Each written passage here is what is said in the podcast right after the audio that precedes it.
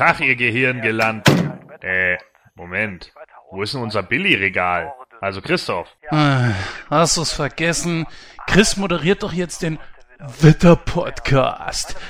Ich höre gerade rein. Es wird kalt werden und es wird grau werden. So wird es dann sein für den Rest ihres ganzen Lebens. also so wie jede zweite Woche, wenn ich mit dir Nightcrow aufnehmen muss. Ach Quatsch. Als ob jede Ausgabe exakt die gleiche. Moment mal.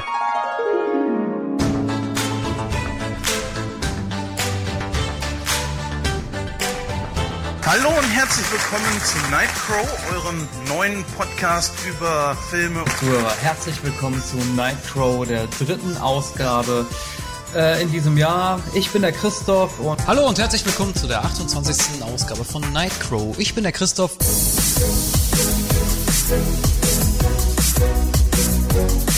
Hallo und herzlich willkommen zu der 40. Ausgabe von Nightcrow. Ich bin der Christoph. Hallo und herzlich willkommen zu der 49. Ausgabe von Nightcrow. Ich bin der Christoph. Hallo und herzlich willkommen zu der 55. Ausgabe von Nightcrow. Ich bin der Christoph. Hallo und herzlich willkommen zu der 57. Ausgabe von Nightcrow. Ich bin der Christoph. Naja, zumindest ändert er ja die Episodenzahl. Wie dem auch sei. Welches Thema wollen wir heute eigentlich besprechen? Äh, hast du einen Vorschlag? Gordon? Gordon! Was? Ähm, Sorry, ich habe nicht zugehört. Was isst du da? Das riecht aber. Ah, ah, das riecht aber merkwürdig. Das ist Murmeltiersuppe. Das ist eine Sylter Spezialität. Boah, Alter, bist du eklig. Ah, komm, bleib ruhig sitzen. Ich mach schon auf. Mach ich auch. Was zum. Was machst du denn hier? Oh nein, nicht schon wieder dieser Albtraum.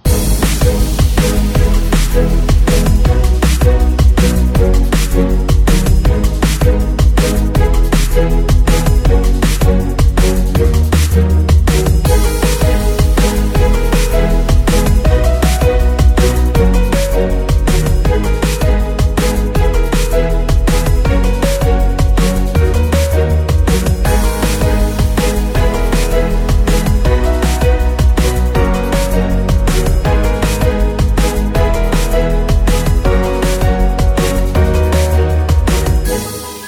und herzlich willkommen zu der 58. Ausgabe von Nightcrow. Ich bin der Christoph und an meiner Seite begrüße ich ganz recht herzlich den Jens und der Gordon, der ist auch wieder mit dabei. Hallo Jungs.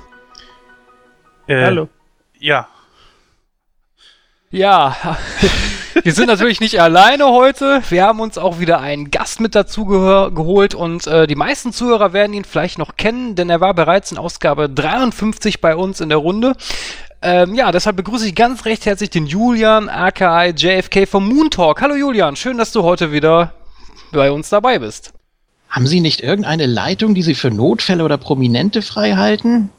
Ich bin beides. Ich bin ein, ein Prominenter in einer Notlage. Können Sie mich auf dieser Leitung weit... Oh, ja, da sind wir ja schon wieder. hallo, liebe Krähenfreunde. Und auch hallo, liebes Mooniverse, die die jetzt hier eingeschaltet haben. Ja, schön, dass ich wieder da sein kann. Und auch schon wieder bei einem Film, den ich äh, zu den Top 10 meiner persönlichen All-Time-Liste zähle. Letztes Mal ja Quiet Earth und jetzt und täglich grüßt das Murmeltier. Sehr schön. Ja, Julian, ähm, wir haben ja heute das erste Mal zusammen Vergnügen. Beim letzten Mal war ich ja nicht dabei. Ja, das ist, da darf ich mir von Gordon auch immer wieder was zu anhören. Hast dich gedrückt, habe ich gehört. Ja, ja, natürlich. Ich habe mich gedrückt. Sehe ich ein bisschen anders, aber okay. Nein, aber auf jeden Fall ist es schön, dass du heute mit dabei bist. Ja, ich denke mal, Fragen äh, zu dir brauche ich nicht so groß stellen. Das haben wir ja bei, oder das hat der Jens beim letzten Mal ja schon ganz ausführlich gemacht. Äh, deswegen freue ich mich eigentlich nur, dass du mit dabei bist. Und ja, dann werden wir nachher mal zusammen ausführlich über unser heutiges Hauptthema sprechen. Aber bevor wir damit anfangen, ähm, ja, es gibt in der Medienlandschaft hat sich natürlich ein bisschen was getan. Zum anderen, äh, ja, der gute alte Jan Böhmermann ist zurück und hat einen Geniestreich. Ja, so wird es zumindest von der Presse behauptet, durchgeführt. Und zwar, äh, wie war das genau, Jens? Ich habe das gar nicht so genau mitgekriegt. Ja, kurzum hat der Schauspieler bei äh, Schwiegersohn verflucht oder wie heißt diese Sendung da äh, eingeschleust. Ähm, ja, nichts super spektakuläres, weil wer zum Beispiel sowas guckt wie Fernsehkritik TV und das auch kennt, äh, der weiß eigentlich, das ist jetzt, klar, natürlich ähm, haben jetzt äh, hier ARD, ZDF und so weiter natürlich mehr Mittel, um so etwas auch wirklich durchzuziehen. Das hat natürlich jetzt Fernsehkritik TV nicht. Das allerdings die Machenschaften, wie das da jetzt wirklich vonstatten geht bei RTL, das hat natürlich Fernsehkritik TV schon lange, lange aufgedeckt. Und noch viel schlimmere Sachen. Ich äh, sage nur, falls sich da einer dran erinnert, die Geschichte, wo angeblich wohl von dem Kamerateam ein Hund getötet wurde bei einer anderen Sendung. Ich glaube bei der Super Nanny oder so. Gut, Jan Böhmermann sitzt da einfach am längeren Hebel und natürlich durch seine Erdogan-Geschichte dort äh, steht er natürlich momentan sehr im Fokus. Die erste Sendung von ähm, Nero Magazin Royal, äh, Neo Magazin, nicht Nero Magazin, die wurde natürlich äh, wirklich heiß ersehen erwartet. Ja, dadurch war natürlich die Aufmerksamkeit umso größer. Trotzdem muss man sagen, natürlich äh, schön, dass das jetzt mal passiert ist. Zum Absitzen der Sendung hat es allerdings doch nicht gereicht, wie man jetzt wo gesehen hat. Ja, sehe ich ähnlich wie du. Ich habe äh, ich hab mir ja so die Frage gestellt, äh, was war jetzt daran so neu, was war jetzt daran so genial? Ich meine, äh, Oliver Kalkofer hat schon 10.000 Mal darauf hingewiesen, wie du schon sagtest, Fernsehkritik TV hat da schon darauf hingewiesen. Ich meine mich sogar zu erinnern, dass ich bei YouTube mal eine Reportage darüber gesehen habe, wo sie sogar einen Undercover-Reporter mal in so eine Show eingeschleust haben. Äh, deswegen habe ich mich so gefragt, so ja, äh, jedem normal denkenden Menschen muss doch klar sein, dass das geskriptet ist. Das habe ich auch überhaupt nicht verstanden, was jetzt daran so, so toll und genial gewesen sein soll. Oder Gordon, wie hast du das gesehen? Wie, was im Fernsehen kommt, ist gar nicht immer echt. weißt du, jetzt tut er wieder so. Weißt du, jede einzelne Show hat auf seiner Festplatte, ja, und guckt sie sich immer drei bis viermal am Tag an und schreibt natürlich auch täglich Briefe an RTL, wann endlich die Super Best of DVD kommt. Aber jetzt macht er hier. Ja, ich sollte dir übrigens sagen, hier dieser Pappaufsteller von Vera Entwen, den du haben wolltest, der ist leider ausverkauft. so. Ah, ähm, kannst du geil kontern. Ja, also, äh, ja, pff, ich muss halt einfach sagen, dieser, dieser Gordon, ganze. Das war schon der beste Kommentar. Ja. ja, genau, ja. Pff, ne?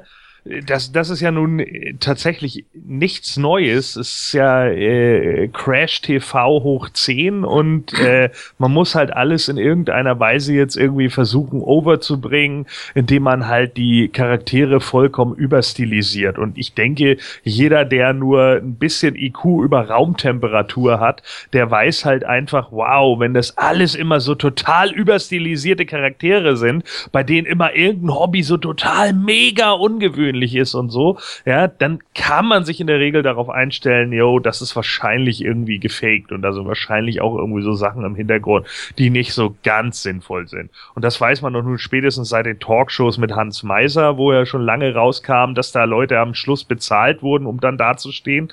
Äh, Leute, die sich dann haben da irgendwie 50 oder 100 Mark damals noch bezahlen lassen, um dann irgendeine Scheiße zu behaupten, ja, von wegen, ich habe einen 30 Zentimeter Penis oder 30 Zentimeter minus Gehirn so, ja, und genau das ist eben der Punkt. Also ich meine, ich verstehe jetzt auch nicht, warum das jetzt wieder so ein Riesenaufriss ist. Oh ja, krass, Mensch, du, bei Bauer sucht Frau suchen gar nicht alle Bauern. Aber ne, seien, wir, seien wir ehrlich so. Also das ist für mich auch überhaupt kein Schocker gewesen. Es ist halt ganz witzig, wenn man das dann nochmal wieder zeigt. Ähm, ich finde es halt immer ganz cool, weil man einfach mal so tatsächlich zeigt, wie wird eigentlich beim Fernsehen gearbeitet. Witzigerweise ist es eine Bekannten von mir tatsächlich hier mal auf Sylt passiert dass Sat 1 zu denen kam kam dann eine Frau an die Tür und hatte dann irgendwie rumgeheult, oh ja, mein Hund ist irgendwie abhanden gekommen und darf ich mal kurz mit reinkommen und bla bla bla und darf ich mal ihre Toilette benutzen? Und sie sagte dann ja und hat sie dann irgendwie in die Toilette äh, äh, gehen lassen und hinterher in der Show war es dann so, dass sie angeblich an der Tür, kann ich mal kurz ihre Toilette benutzen? Und dann hat sie wohl angeblich Sachen aus dem Badezimmer geklaut, was überhaupt nicht stimmte. So, ja. Die haben sie einfach draußen drapiert und dann haben sie gesagt, ja, und diesen, diesen diesen Rucksack hier, den hätten wir für 100 Euro, ja, für einen Rucksack, so hätten wir 100 Euro bei Ebay verkauft. So totaler Schwachsinn. Und die hatte dann einfach nur so hinterher gefragt, ja, äh, wir wollten eigentlich auch eine Reportage machen für Sat 1, können wir das irgendwie mitverwenden? Und dann sagte sie so, äh, ja, weil sie es eigentlich alles total komplett gefaked haben und überhaupt nicht so dargestellt haben, wie es später in der Show kam. Also es war damals schon komplette Verarsche. Natürlich hätte sie auch dagegen vorgehen können, aber wozu? Ja, Julian, Jan Böhmermann, hast du das mitbekommen? Seinen neuesten Streich, sage ich jetzt mal. Ja, auf jeden Fall. Ich habe sogar gleich am Tag darauf äh, mir die Sendung angeguckt. Also es war, glaube ich, die erste komplette, die ich mir angeguckt habe, sonst immer mal so Ausschnitte. War natürlich klar, dass er nach diesem Skandelchen äh, was, was Neues braucht. Und da hat er jetzt auch was Gutes gefunden, meiner Meinung nach. Also es kam ja sehr gut an und alleine schon so dieser, dieser Clip da und auch mit dem, mit dem Hashtag VeraFake und sowas. Ich meine, das ist jetzt seit fünf Tagen auf YouTube, speziell diese eine Geschichte, hat knapp fünf Millionen Aufrufe. Und das ist natürlich schon was, was äh, jetzt so durch die, durch die Medien geht. Und das ist natürlich ein relativ großer Prank, wie es ja neudeutsch heißt. Ja, aber äh, es ist natürlich so, dadurch, dass das nochmal äh, hochgepeitscht wurde von RTL selbst, also die haben sich damit ja selber mit ans, ans Messer geliefert. Also wenn man sich diesen Ausschnitt da äh, angesehen hat, wie sie da den Vater befragt haben und dann mussten sie ja da diesen, diesen Fragebogen ausfüllen und dann haben sie auch gefragt, ob, ob sie denn trinken würden und er sagt, ja, so acht Bier am Tag und dann, ja, schreib mal Nein auf. Also, das, das, das, das ist natürlich schon ein starkes Stück, ne? Und natürlich ist es geskriptet, wissen alle, wissen auch schon, äh, wissen wir auch schon länger seit Fernsehkritik TV, habt ihr auch schon angesprochen. Ähm, aber ich denke, es geht jetzt nochmal speziell um dieses, ja, künstlich äh, noch weiter hochpushen und dass man da eben wirklich Menschen am Rand der geistigen Behinderung hat und die dann eben noch benutzt dafür und äh, ich finde, in der Richtung kann es gar nicht genug Aufklärung geben. Und mein ZDF Neo ist jetzt auch nicht der allergrößte Sender, aber ich denke mal, gerade durch äh, die Sachen mit dem Schmähgedicht, ich finde den Ausdruck so bescheuert, hat man jetzt äh, genug Aufmerksamkeit erstmal für die, für die neue Geschichte. Lenkt natürlich auch so ein bisschen äh, jetzt davon ab. Äh, es wurde ja auch nur ganz kurz dann nochmal später in der Sendung im Gespräch mit Gregor Gysi äh, thematisiert. Äh, aber vielleicht will man da jetzt wirklich komplett weg und das ist jetzt so das Thema, was die nächsten Wochen beherrschen soll. Also ich glaube schon, dass das funktionieren kann. Und ja, mal sehen, wie RTL da noch drauf reagiert, ob die überhaupt drauf reagieren. Naja, funktioniert hat's ja in dem Sinne auf jeden Fall. Ich meine, von dem umstrittenen Erdogan-Gedicht hört man ja eigentlich gar nichts mehr. Also von daher scheint Böhmermann da ja so sein Ziel erreicht zu haben. Auch das würde ich gar nicht so sehen. Es liegt jetzt einfach bei den Gerichten. Ne? Und da gibt's jetzt momentan einfach nichts drüber zu sagen. Ich meine, auch das Interview, was er der Zeit, glaube ich, gegeben hat, war jetzt auch nicht so der absolute Burner. Momentan herrscht da einfach Funkstelle und denke, das wird sich jetzt auch die nächsten Wochen erstmal so hinziehen. Trotzdem hat er natürlich ungewollterweise mit dieser Geschichte da was losgetreten, aber das geht dann mehr schon so in diesen politischen Raum, was eigentlich ja hier nicht so einen Platz in diesem Podcast hat. Ja, gute Überleitung, Jens, deswegen wechseln wir auch direkt das Thema. und zwar äh, in der Medienlandschaft war natürlich noch ein bisschen mehr los. Unter anderem ist nämlich äh, über Pfingsten eine, ja, ein weiterer Promi oder Pro, ja, Pro, doch Promi kann man eigentlich schon sagen, zumindest im deutschen Raum von uns gegangen, nämlich Erika Berger ist verstorben. Jens, wie hast, äh, auf welchem Weg hast du das denn mitbekommen?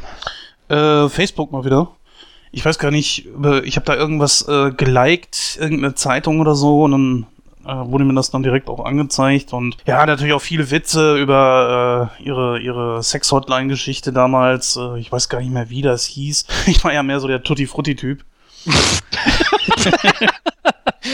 ja, was denn? Als hättet ihr es nicht geguckt. Heuchler! Das heißt, du hast dich nackt vor den Spiegel gestellt und diese Kleber auf deine Brustwarzen gemacht, wie bei Tutti Frutti? ja, mal die Kiwi, mal die Kirsche. ja, ja. ja. Da, kann, da kann ich nur sagen, Chin Chin. ja, genau. Ich fand ja immer die Erdbeere ganz cool. Naja, wie dem auch sei, ich habe das damals nicht so wirklich mitgekriegt. Ich habe immer mal wieder äh, beim Senden dann angehalten und habe mal kurz noch mit reingeguckt, aber so groß ist sie mir damit nicht aufgefallen. Nur jetzt so in verschiedenen Talkshows ist sie ja mal gewesen, wenn es um ein ähnliches Thema gegangen ist, wie hier die, diese ganzen Polit-Talks, Anne Will und so weiter. Ansonsten ist er auch ziemlich ruhig geworden um sie. Ja, Gordon, auf welchem Wege hast du das denn mitbekommen? Oder Erika Berger, kannst du überhaupt was mit dem Namen anfangen? Ich denke mal schon, oder? Ja, also sie hat ja äh, damals da ihre komische, äh, wie hieß die denn? Äh, Eine diese- Chance für die Liebe habe ich gerade mal äh, recherchiert hier. Diese Ja, wenn, wenn. Profis am Werk sind. Vielen Dank, Julian. Aber eine, eine Chance für die Liebe, nee, das war es aber glaube ich nicht. Ich meinte, Nee? dass das, wo, wo, wo Leute anrufen konnten, hieß das wirklich so? Bist du da Ja. sicher? Ja, weil es da ja auch so ein äh, Prank, fällt schon wieder dieses Wort, gab damals von Harpe Kerkeling. Ah, okay. Mhm. Weil ähm, ich erinnere mich nur, dass sie immer alleine auf irgendeiner Couch rumgesessen hat und da an ihrem Telefon saß Mhm, mhm. und dann halt irgendwas erzählt hat. Und äh, pff, ja, keine Ahnung, ich muss halt auch sagen, ich habe das auch eher so nebenbei wahrgenommen. Das war halt schon so, dass RTL halt damals eher der in Anführungsstrichen Schmuddelkanal war, ne, genauso wie Sat 1. Die waren halt diejenigen, die neben den öffentlich-rechtlichen dann plötzlich irgendeinen Kasperkram nachts gezeigt haben. Da gab es witzigerweise auch diese, noch diese Show Playboy Late Night. Weiß nicht, ob ihr die noch kennt, aber Mitch Ury hat damals dafür den äh, Opening-Song geschrieben und den fand ich ziemlich gut. Äh, die Show fand ich übrigens an sich auch ziemlich gut, weil die äh, eigentlich sehr geil gemacht war, weil die tatsächlich mal so die die, ich fand Playboy, das Magazin, immer total langweilig, aber so die Shots und was sie da so gezeigt haben in dem Magazin, auch wie das so abgeht, das fand ich eigentlich immer ziemlich interessant. Und deswegen fand ich die Show eigentlich immer gut. Und davor kam halt immer Erika Berger. Und äh, dadurch habe ich die eigentlich eher so, ja, wahrgenommen. Also ich erinnere mich da jetzt nicht an irgendwelche Domian-Geschichten wie, oh Erika, ich habe mir gerade 10 Kilo Hack gekauft und in die Badewanne gelegt. Oh, Aber, Mhm. aber äh, ich weiß halt, dass sie irgendwie immer da war so und dann den Kram gemacht hat. Danach äh, ist die für mich dann eigentlich auch, also als RTL dann irgendwann gesagt hat, jo, wir lassen jetzt mal diese Peter Steiner Sexfilmchen alle weg und so, dann hat sich das ja irgendwann auf Sitcoms verlagert nachts. Da liefen dann irgendwie Golden Girls und Hör mal, wer da hämmert und hast du dich gesehen zum x-ten Mal in der Wiederholung. Dann kam ja auch, wie gesagt, eben der ganze Talkshow-Bullshit ähm, und dann war das halt einfach weg, ne? Ich meine, als man den Talkshow-Bullshit dann nachts gesehen hat, hat man sich dann doch wieder Playboy Late Night zurück. Seien wir ehrlich. Aber dafür hatten wir dann ja Sport auf DSF. Von daher. Ja, die sexy Sportclips, wer erinnert sich nicht? Unsexy Sportclips müssten die eigentlich heißen. Ja, aber ich war gerade überlegen, lief äh, auf RTL nicht auch Piep? Lief das da nicht auch? Nee, nee, nee, das war RTL 2. RTL 2. Äh, zwei? Ja, okay. Ich dachte, die standen irgendwie in Konkurrenz. Aber naja, gut. Julian, Erika Berger, so deine Welt. Nicht so ganz. Also ich habe auch die ganze Zeit irgendwie noch äh, die, die, die Szene von Gordon im Kopf, wenn dann seine Eltern reinkommen und er, er dann so sagen muss, was denn? Ich guck das wegen der Titelmusik. So, ja klar. natürlich. ähm, Also im Gegensatz zu anderen konnte ich ja mein Zimmer abschließen. das ist gut, ja. Das ist immer sehr hilfreich, weil da ja wirklich äh, sehr schlimme Sachen gelaufen sind auf RTL. Naja. Wie gesagt, ich kenne hauptsächlich diesen, diesen Prank da von Harpe Kerkeling, was er für total normal äh, mal aufgezeichnet hat. Da hat er eben angerufen und hat seine Stimme äh, recht gut verstellt. Er klang wie so ein Durchschnittstyp einfach, der unglücklich verheiratet ist mit Sprachbarriere und Katzenallergie und allem drum und dran. Ist ein ganz netter Clip oder, oder Sketch geworden. Da hat er sie dann schon zur Verzweiflung mitgetrieben und äh, ja, das, das war ganz gut gemacht. Ansonsten natürlich ein Name, der immer präsent war. Weiß ich jetzt nicht, ob man sonst irgendwas gesehen oder gehört oder was man, was man kennen muss von ihr. Also ich war schon überrascht. Ich habe es genauso erfahren wie Jens, wirklich genauso. Ja, 76, äh, ja, natürlich schon ein gewisses Alter, aber wie gesagt, habe ich überhaupt nicht mit gerechnet. Also ich habe es natürlich auch über Facebook erfahren, aber auch total überraschend eigentlich. Äh, aber andererseits muss ich sagen, ich bin da immer ein bisschen zwiegespalten, weil ich finde 76 ist, ich meine, das ist natürlich heutzutage kein Alter, wo man sterben muss, aber andererseits muss man natürlich sehen, die Frau ist wenigstens 76 geworden. Ne, es gibt viele Menschen, die können das nicht von sich behaupten. Also von daher weiß ich nicht. Also finde ich das schon, finde ich das schon in Ordnung. Also von dem Alter her. Ähm, ich, ich kannte die Frau natürlich auch. Ich habe früher bestimmt mal was gesehen, wie sie da auf ihrem Sofa saß, wie Gordon das vorhin gesagt hat.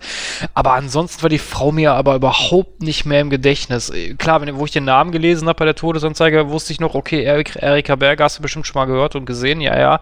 Aber so an und für sich komplett aus dem Gedächtnis gestrichen gewesen, die Frau. Naja, gut. Ein Thema haben wir noch für unseren Smalltalk.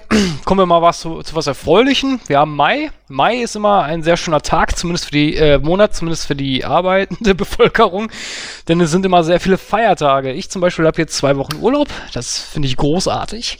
Wir hatten ja auch jetzt kürzlich Pfingsten. Und äh, da würde ich mal die Frage in den Raum stellen, wie sieht das bei euch aus? Habt ihr Urlaub? Habt ihr was gemacht über Pfingsten? Oder ja, wie sieht so eure Freizeitgestaltung aus? Gordon.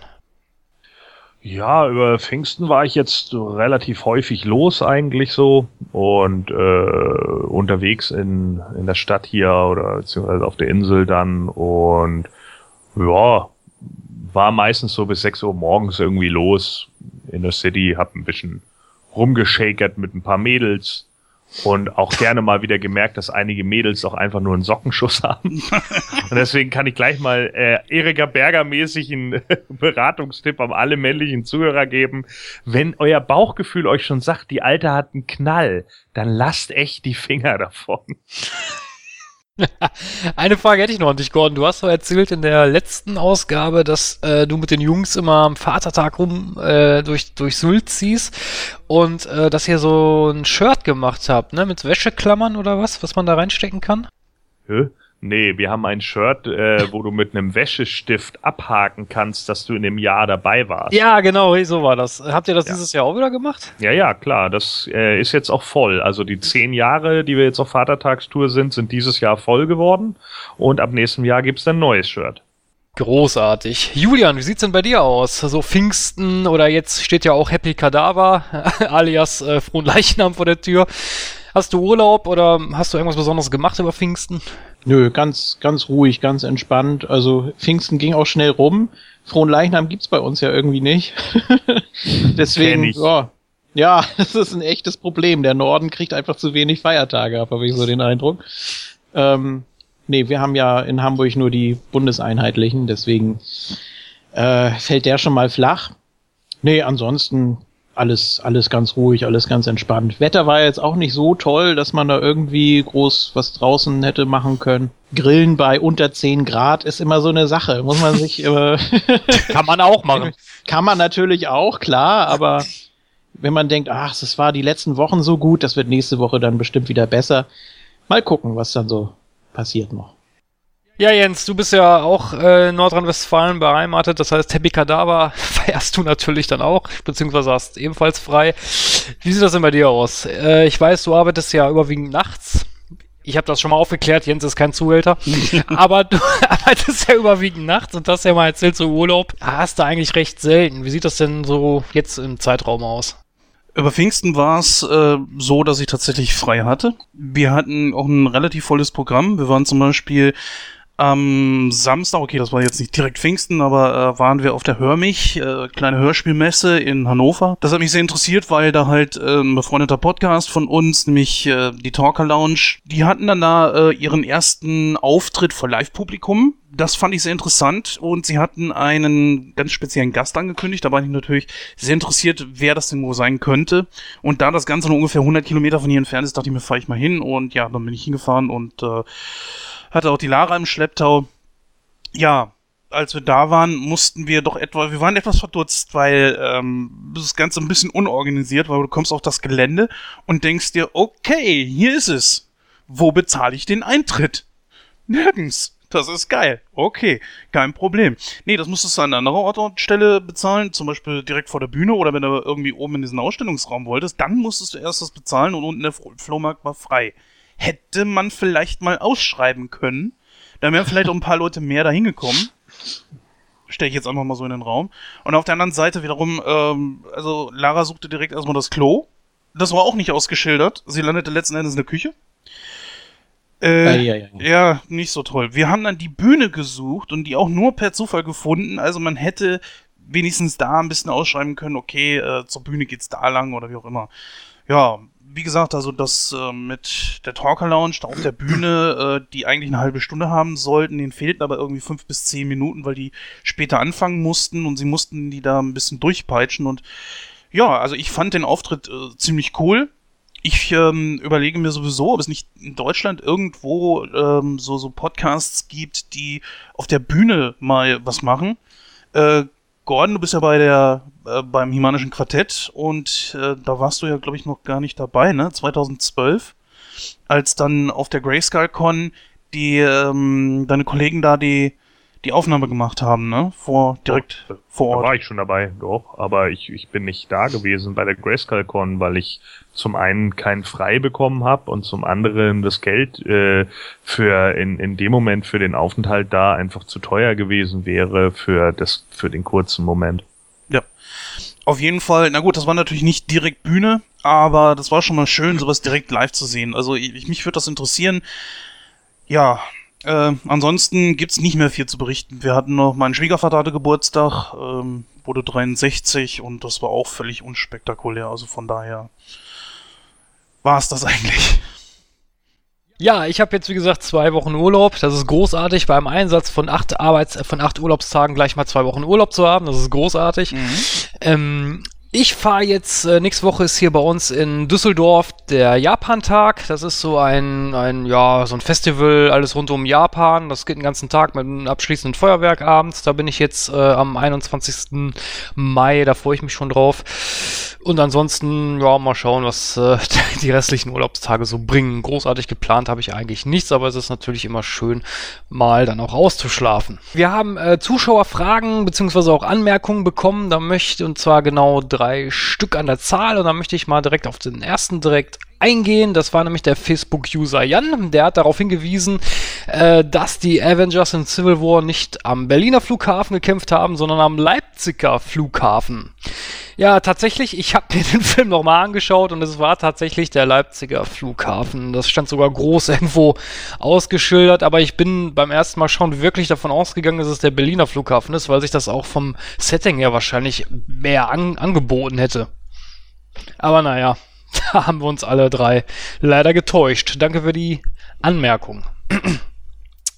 Dann haben wir eine E-Mail bekommen von dem Daniel und der hat äh, kritisiert, dass die Moderation bei der Civil War Besprechung ein bisschen holprig war. Ja, das ist richtig. Dafür entschuldige ich mich. Ich war an dem Tag äh, nicht hundertprozentig vorbereitet, aber und Jens hat auch scheiße geschnitten, muss man dazu sagen. Aber äh, natürlich, äh, vielen Dank. Da werde ich natürlich in Zukunft auch ein bisschen drauf achten, dass das nicht mehr so schleppend von Gang geht. So, dann haben wir noch eine Frage von der Nicole bekommen und die stellt die Frage in den Raum, wie oft wir denn ins Kino gehen. Ja, und da stelle ich doch mal direkt die Frage an den Jens. Jens, wie oft gehst du denn so ins Kino? Die Frage kann ich nicht beantworten, ich lache gerade noch. Achso. Wie oft gehe ich ins Kino? Ich bin leidenschaftlicher Kinogänger und ich sag mal, zweimal im Monat ist schon äh, Minimum, würde ich sagen. Gerade ist es natürlich auch sehr extrem, äh, ne? mit dem Civil War, mit X-Men, das jetzt bald kommen wird, Batman vs. Superman.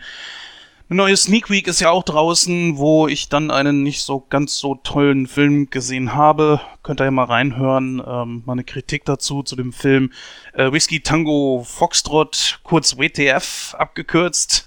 Wie der Julian das so schön bemerkte. Genauso war meine, meine, äh, meine Meinung zu dem Film auch. What the fuck? Ja. Ja, ich gehe gern auch in die, in die Sneak halt, ne? Deswegen mache ich auch Sneak Week. Ja, so in den Dreh rum, also mindestens zweimal im Monat. Gordon, wie sieht es bei dir aus? Ja, nee, also zweimal im Monat gehe ich definitiv nicht. Äh, ich glaube, Jens hat da ja auch so eine Dauerkarte oder irgendwie sowas, ne? Hattest du mal erzählt, glaube ich. Hatte ich Und- mal, ja.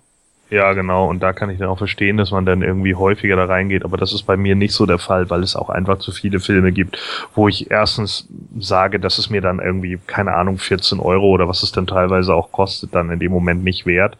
Ähm, andere Sachen, äh, ja, die, die, weiß ich nicht, die interessieren mich schlichtweg auch gar nicht. Also es gibt auch genügend Sachen. Ich habe einen großen Fernseher zu Hause. Äh, das, das heißt, ich kann hier auch viele Filme gucken. Der beherrscht auch 3D und das auch ziemlich gut. Das habe ich schon getestet. Also von daher äh, kann ich mir auch vieles dann später auf Blu-ray irgendwie nochmal hier angucken. Und gerade hier auf Sylt ist es halt auch häufig so, dass auch viele Filme, äh, für die ich mich dann mal interessiert hätte, unter anderem eben auch das Horrorgenre oder so, wo ich vielleicht mal äh, so aus Spaß reingeguckt hätte, laufen dann hier auch gar nicht, sondern bei uns ist es dann halt häufig so, also so zum Beispiel teilweise so gewesen, dass einige Marvel-Produktionen bei uns gar nicht gelaufen sind. Ne? Also den allerersten Captain America zum Beispiel, der lief dann bei uns nicht. Ne? Äh, vielleicht habe ich ihn auch nur nicht gesehen, weil er unter First Avenger lief. nee, kleiner Spaß. So, und ähm, aber, aber äh, das, das sind halt genau solche Sachen gewesen. Der erste Avengers lief nicht bei uns, den mussten wir in Husum gucken, ja. Und äh, da kriegt man dann natürlich schon irgendwann so ein Horn. Und jetzt mittlerweile haben die hier natürlich auch realisiert, okay, es gibt hier ein Publikum dafür und die wollen das gucken und dann ist das auch gut. Aber es war eine Zeit lang halt auch einfach so, dass der Kinobesitzer dann auch wirklich mal, mal zwischendurch so mal ein, zwei Filme reingenommen hat, die er dann gerne sehen wollte und äh, äh, dann liefen die hier halt auch nur für eine Woche oder so. wenn man das dann irgendwie zum Beispiel Freddy vs. Jason damals. Äh, und ja, dann war das halt so, dass wenn man das in der Woche dann verpeilt hatte, dann war der Film halt wieder weg, ne? Und ähm, ja, keine Ahnung. Also wie gesagt, für mich ist es halt einfach so, äh, gibt einfach zu wenig Filme, die mich so sehr reizen, dass ich jetzt sage, ja, wow, ich gebe da irgendwie das Geld fürs Kino aus, weil es einfach so ist, dass Kino doch eine Menge Kohle kostet. Julian, bist du ein fleißiger Kinogänger oder nicht so? Nein, nicht mehr. Also es gab mal Zeiten, da war ich öfter, aber im letzten Jahr weiß ich es ganz genau, das war zweimal. Das war einmal zum äh, Zurück in die Zukunft Marathon natürlich. Ja, klasse. Äh, das, ja. das musste natürlich sein und äh, Star Wars Episode 7 am Tag vor Heiligabend, das war auch noch ganz nett, das war eine schöne Atmosphäre, fand ich. Äh, aber sonst, so das Erlebnis Kino ist, das ist bei mir ein bisschen seltener geworden. Und ich meine davor, also vor den letzten beiden Besuchen war es Gravity, also ist auch schon ein bisschen her. Funktioniert meiner Meinung nach auch nur im Kino, ähm, weil der ja im Prinzip keine Story hat, sondern mehr so eine Momentaufnahme ist, aber trotzdem schon beeindruckend.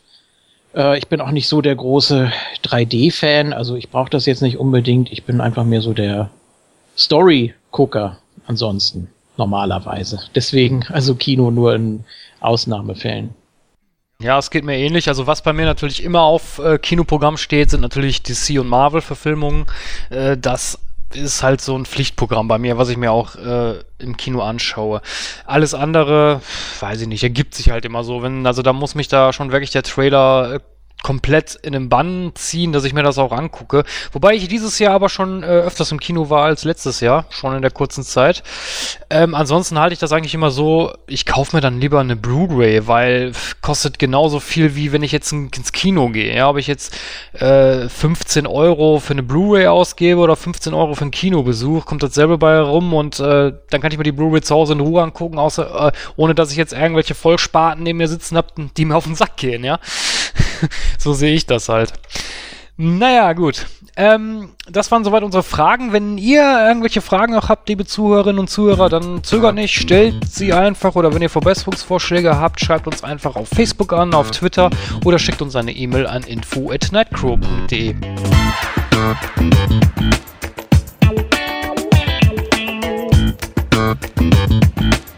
In der neuesten Ausgabe sprechen Gordon, Jens und Christoph zusammen mit ihrem Gast Julian über einen von Bill Murrays besten Filmen. Natürlich handelt es sich dabei um täglich grüßt das Murmeltier. In einem ausgedehnten Review erfahrt ihr, wie die vier über den Film denken. Des Weiteren überraschen Jens und Julian Christoph und Gordon mit einer neuen Ausgabe von Nightlight, den Quiz von Nightcrow. Die Fragen, die den beiden unwissend an dieser Stelle vorgesetzt werden, haben natürlich alle was mit und täglich grüßt das Murmeltier zu tun. Aber nun viel Spaß bei der 58. Ausgabe von Nightcrow.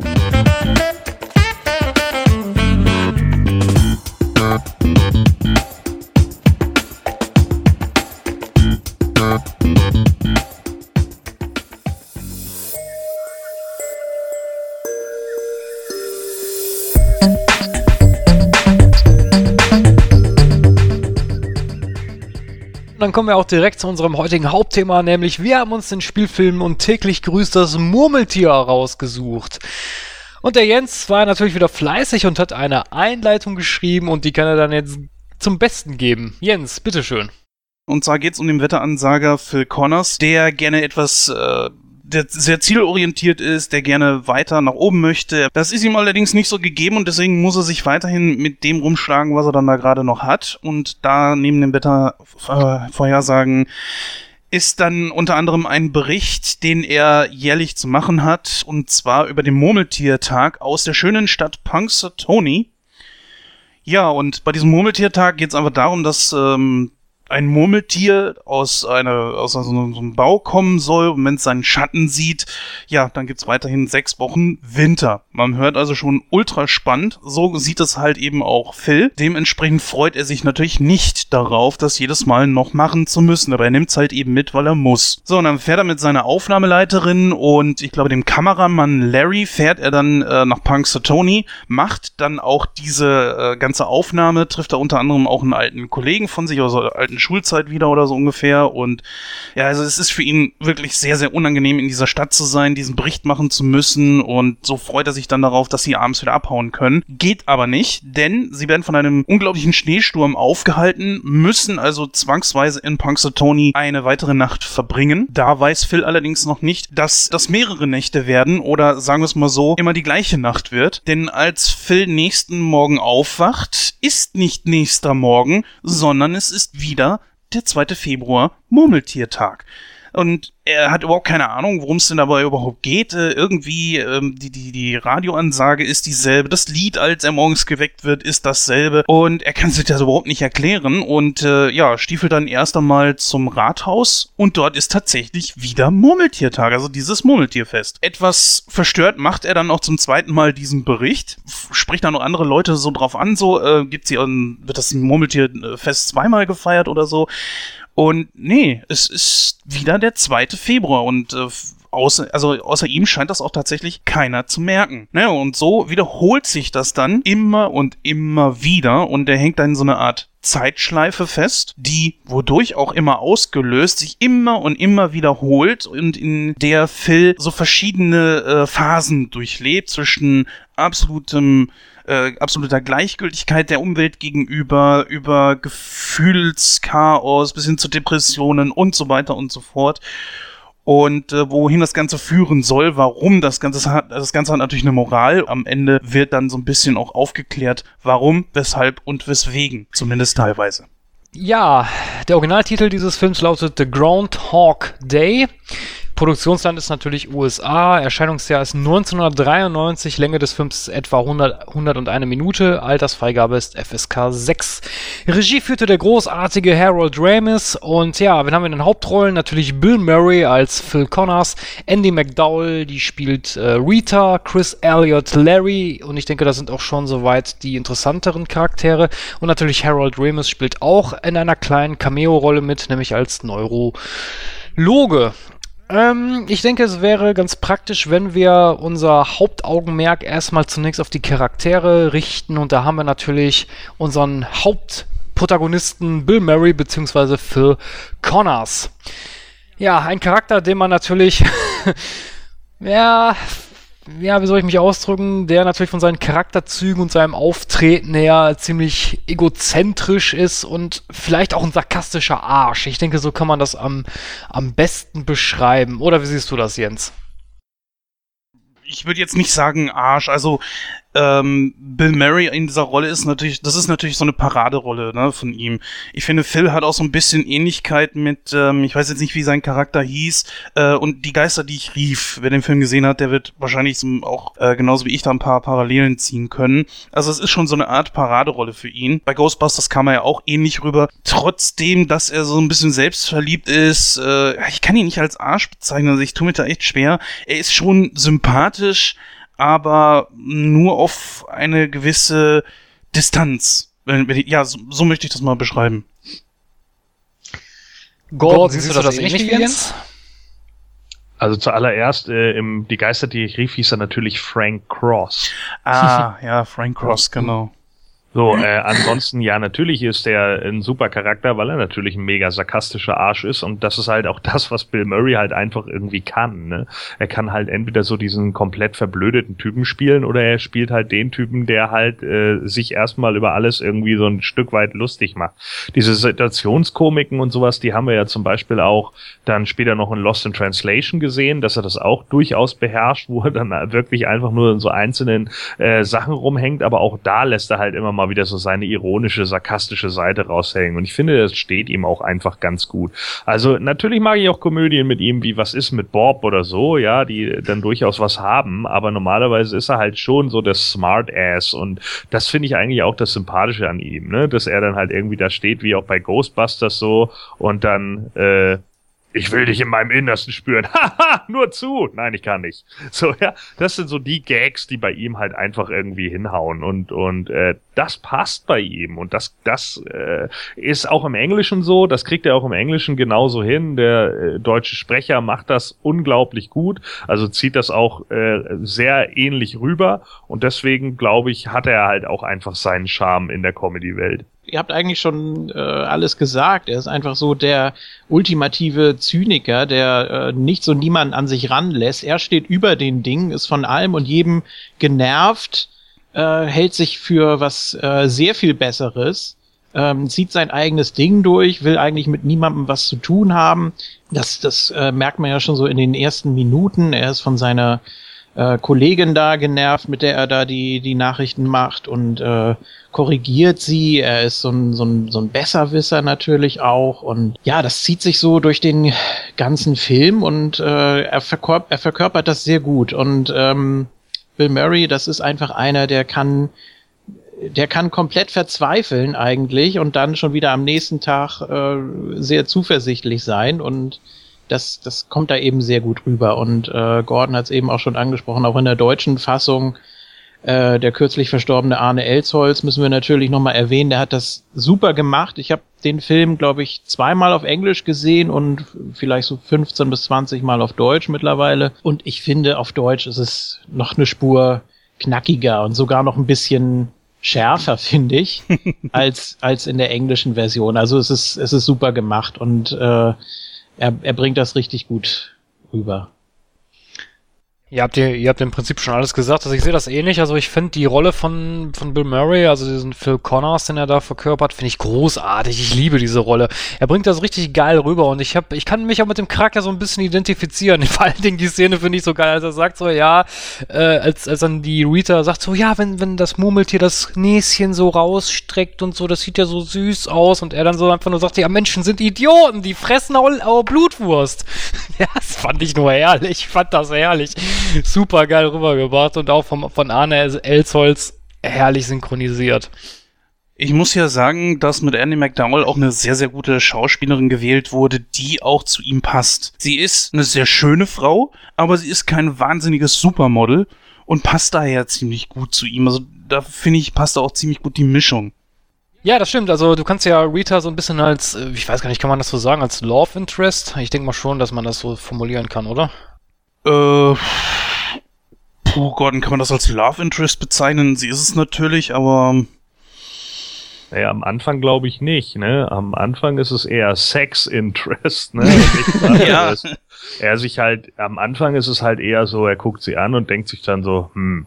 Und dann denkt er irgendwann, ja, okay, äh, die lege ich jetzt irgendwie mal flach, weil ich habe das ja mit meiner äh, angeblich ehemaligen Schulkameradin auch so gemacht und die alte trickst sich jetzt auch aus und dann merkt er ja irgendwann so, okay, das geht bei der nicht so leicht.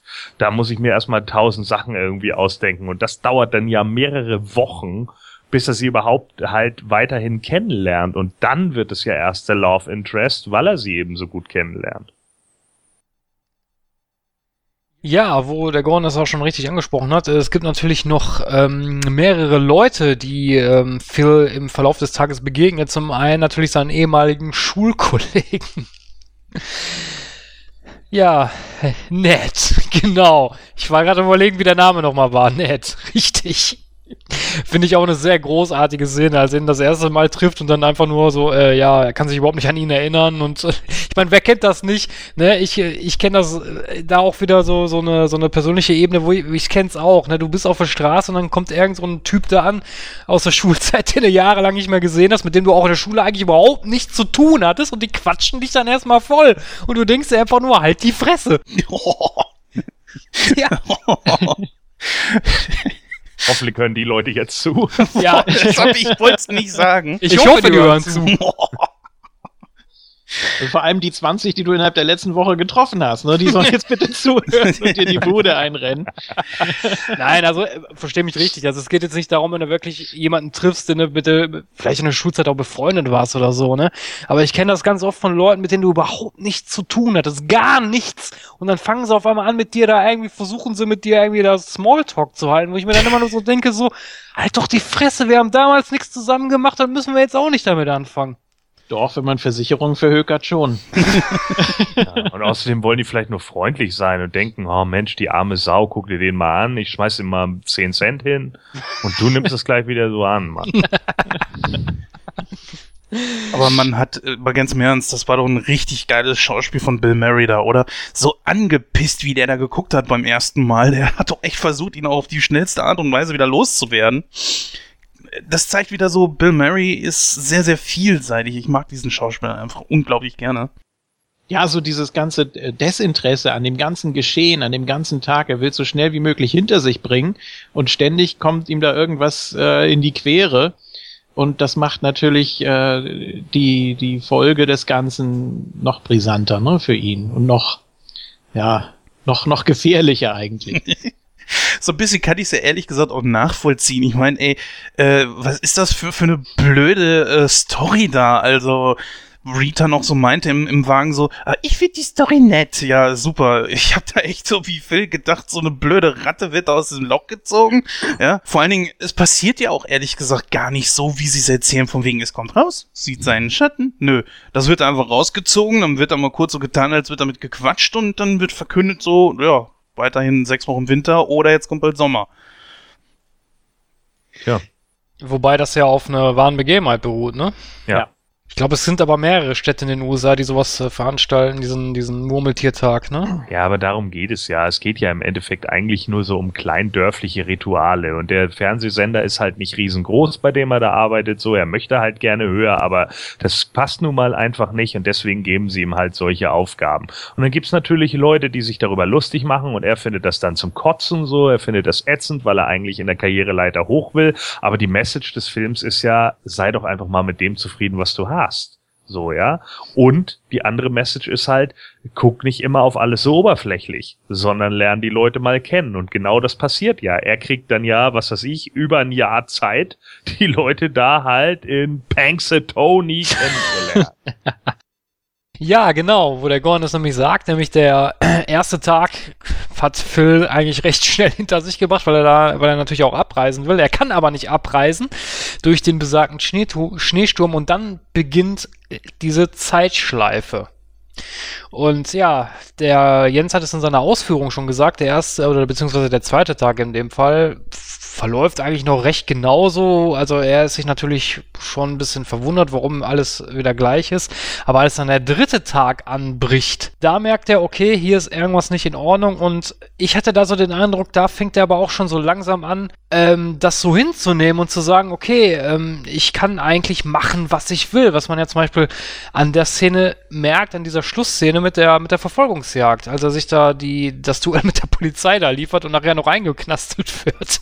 Ja, mit einer der stärksten Szenen des Films, finde ich vor allen Dingen auch so, wie er die Bullen, äh, wieder bei dem Bullen erstmal so ein ganzes McDonalds-Menü bestellt. Für drei.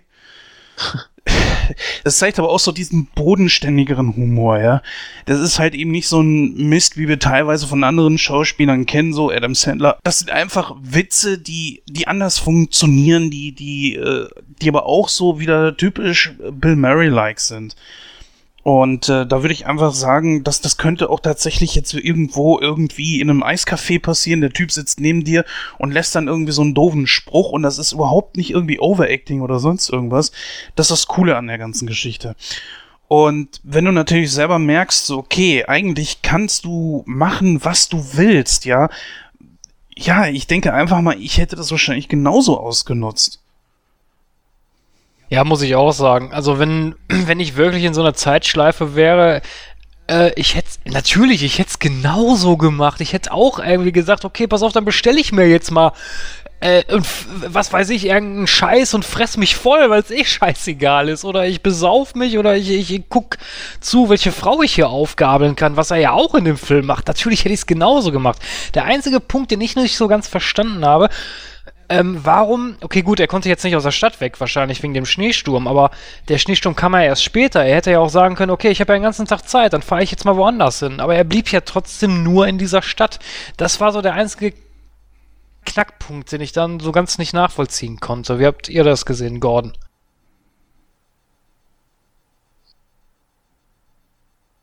Gordon? Achso, okay.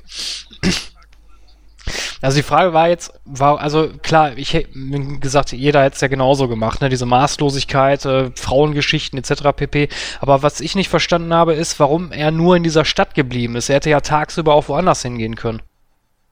Naja, also äh, es ging ja wahrscheinlich auch einfach darum, dass er da äh, nicht so einfach und gut weggekommen ist. Ne? Es ging ja jetzt wohl irgendwie darum, dass ja dann da auch irgendwie der Highway blockiert war und so weiter und so fort. So viele Leute auf den Straßen. Er selber ja wahrscheinlich auch nicht derjenige ist, der dann äh, sich dann da hinsetzt. Natürlich ist es theoretisch schon ein, Fehler, den man dem Film irgendwie so ankreuzen kann. Wir wissen auch in dem Moment nicht, ob er das nicht auch versucht hat.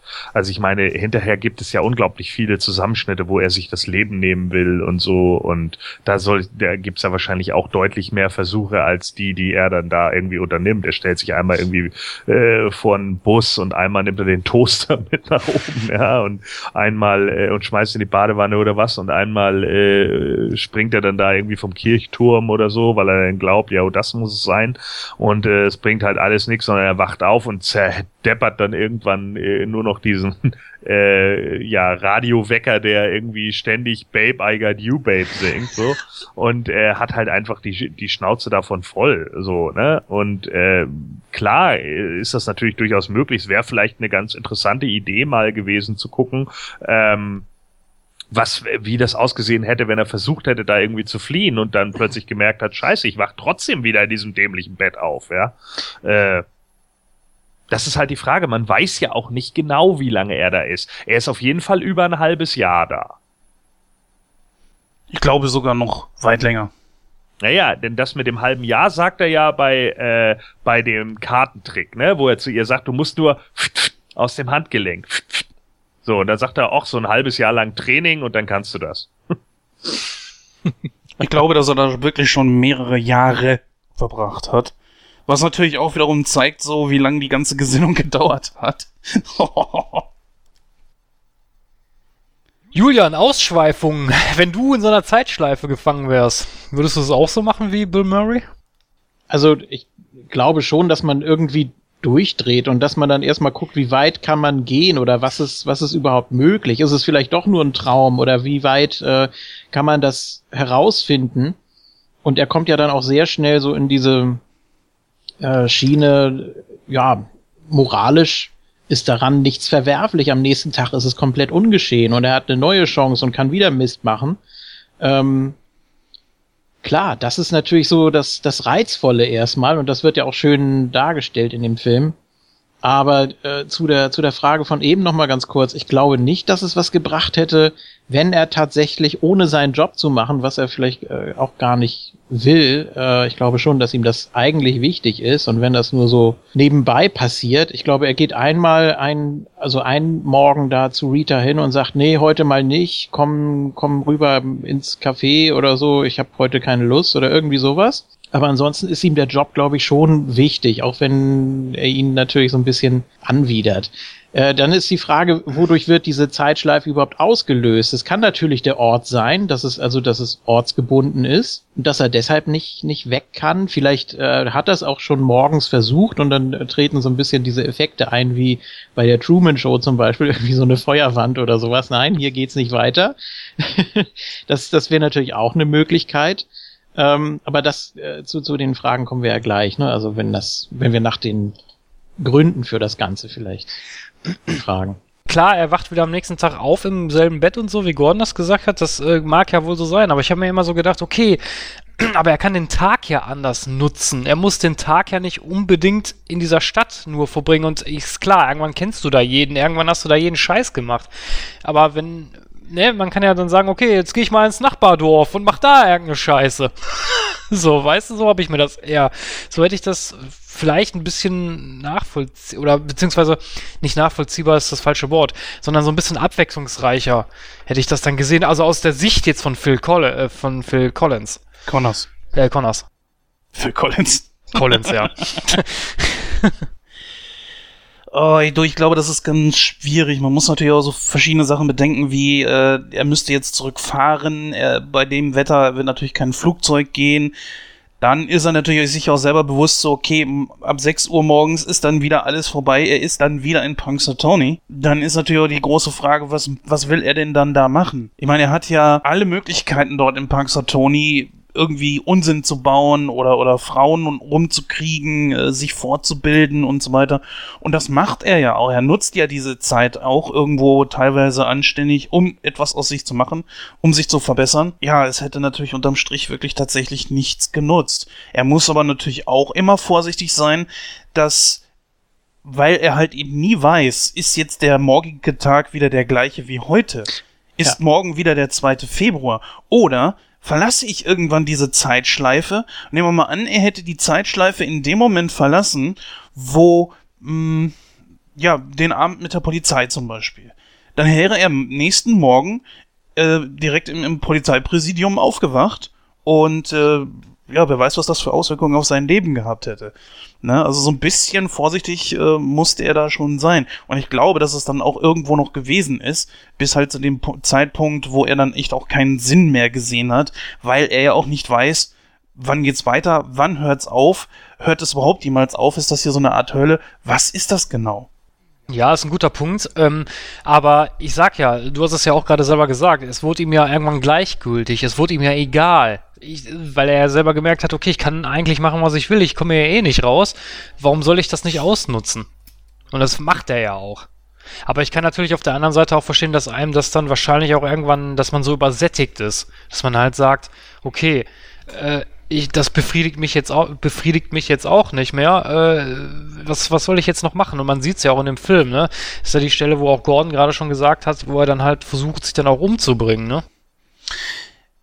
Julian, würdest du das genauso sehen wie ich? Also ich sehe das zum Beispiel so, dass diese Depressionen, dieser Wunsch, sich dann auch irgendwann umzubringen, eigentlich nur logisch war, oder? Weil er kommt ja, egal was er macht, er fängt immer wieder von vorne an. Er kann sich bei den Leuten einschleimen, er kann, er wird, er kommt nie vorwärts. Ähm, ja, gut, da sind wir dann praktisch schon bei der, bei der letzten Version des Tages eigentlich, ne? Also, Nee, nee, er- nee, nee, da gibt's noch verschiedene andere. Nein, nein, ich wollte ich wollte so. nur so den, den, den Bogen so ein bisschen spannen. Also, dass er dann, er weiß ja nicht, was er machen muss, um da rauszukommen. Das ist ja das Problem. Wenn er von Anfang an irgendwie so eine, so eine Info gehabt hätte oder irgendwie so eine Vision, irgendwie ein Traum oder sowas, äh, dass ihm gesagt wird, das und das musst du machen, um da rauszukommen, dann wäre das ja eine ganz andere Geschichte gewesen. Aber so ist er ja wirklich gefangen. Er hat ja überhaupt keine Idee. Er versucht es als, als äh, guter Mensch, er versucht es als egoistischer Mensch. Ähm, das hilft ihm ja alles nicht weiter. Zu geil finde ich da auch. Oh, Entschuldigung. Nee, nee, das, also das ist Ach so. eigentlich so äh, die, die Hauptsache daran. Ähm, was ihn so in diese Verzweiflung treibt und in, in diese Depression, dass er eben nicht weiß, wie er rauskommt. Wenn er das gewusst hätte, dann hätte er sich das wahrscheinlich antrainieren können, aber es wäre dann auf der anderen Seite auch wieder nicht ehrlich gewesen. Und da gibt's ja, Ja. auch sehr schöne kleine Szenen, auf die wir hoffentlich noch kommen. Oh ja, also eine fällt mir direkt ein. Ähm, da, da sind wir vielleicht auch schon ein bisschen dran vorbeigaloppiert, weil sie kommt relativ am Anfang, ich glaube so nach den ersten ein, zwei, drei Tagen. Äh, war das doch diese Szene mit dem Psychiater, glaube ich, von wegen, äh, er liegt auf der Couch Und da kommt so ein Gag, ich habe mich da irgendwie weggeschmissen, weil der, der auch so geil war irgendwie. Ja, wir können das ja gerne nochmal in einem späteren Gespräch erörtern, wo wir einen neuen Termin machen, wie wär's mit morgen. Ja. Und er nimmt das Kissen und haut sich erstmal ja. schön ein paar Mal mit der Faust ins Gesicht. Also ja. nach dem Motto, das darf nicht wahr sein. äh, warum, warum glaubt mir keiner? Mir kann hier niemand helfen. Ich, also das sind auch so die ganzen Abschnitte natürlich, die man abhaken muss. Also was, was macht man in der Situation? Klar, man kann zum Psychiater gehen, man kann äh, versuchen, äh, alles Mögliche auszuprobieren, man kann die Moralvorstellung ausreizen bis, bis zum geht nicht mehr und am nächsten Tag ist es ungeschehen. Also klar, er hat, er hat alle Möglichkeiten der Welt. Ne? Bis auf eine, die ich mer die merkwürdigerweise nie zum Vorschein kommt oder die er nie anwendet. Er wendet sich an Rita, er wendet sich an einen Psychologen, an einen Arzt, ob er vielleicht einen Tumor hat. Jeder geniale Gastauftritt von Harold Reynolds zum Beispiel. Aber er wendet sich, glaube ich, nie an die Kirche, oder? Äh, nee, das stimmt. Das macht er nicht. Also das wäre natürlich so mit einer der ersten Sachen, woran ich mich gewandt hätte, weil man natürlich auch ganz klar merkt, so okay, hier ist irgendwas Übernatürliches am, am Werke und das Einzige, was wir so an Übernatürlichem kennen, ist halt eben Gott. Ja, wobei, aber ich finde, das hätte nicht zu dem Charakter gepasst, wenn er das gemacht hätte. Weil ich habe ihn jetzt nicht so als, als gläubig oder so angesehen in dem Film das wäre wahrscheinlich für den Charakter am Anfang nicht, nicht dienlich gewesen, aber ja. äh, ich gebe Jens da nicht ganz unrecht. Also äh, so im, im, im Dreiviertel des Films hätte man das schon nochmal mit aufgreifen können, ne? dass er da irgendwie auf den Pater oder sowas zukommt und dann mit dem nochmal quatscht. Aber andererseits, natürlich gibt es tausend Möglichkeiten, die man in dem Film hätte durchspielen können, wie eben, dass er versucht, da abzuhauen, wie, dass er irgendwie die Kirche und was er nicht noch alles gemacht hat, so und irgendwann sprengt das halt auch den Rahmen. Ne? Das ist halt eine Comedy, Comedy und da hat man halt so die Schlüsselmomente irgendwie genommen, die man in dem Moment witzig genug fand, glaube ich. Wie zum Beispiel das Murmeltier entführen. Fand ich auch eine geile Szene. Also das Murmeltier entführt und sich mit dem Murmeltier umbringen will. nicht mit Wut fahren, nicht mit Wut fahren.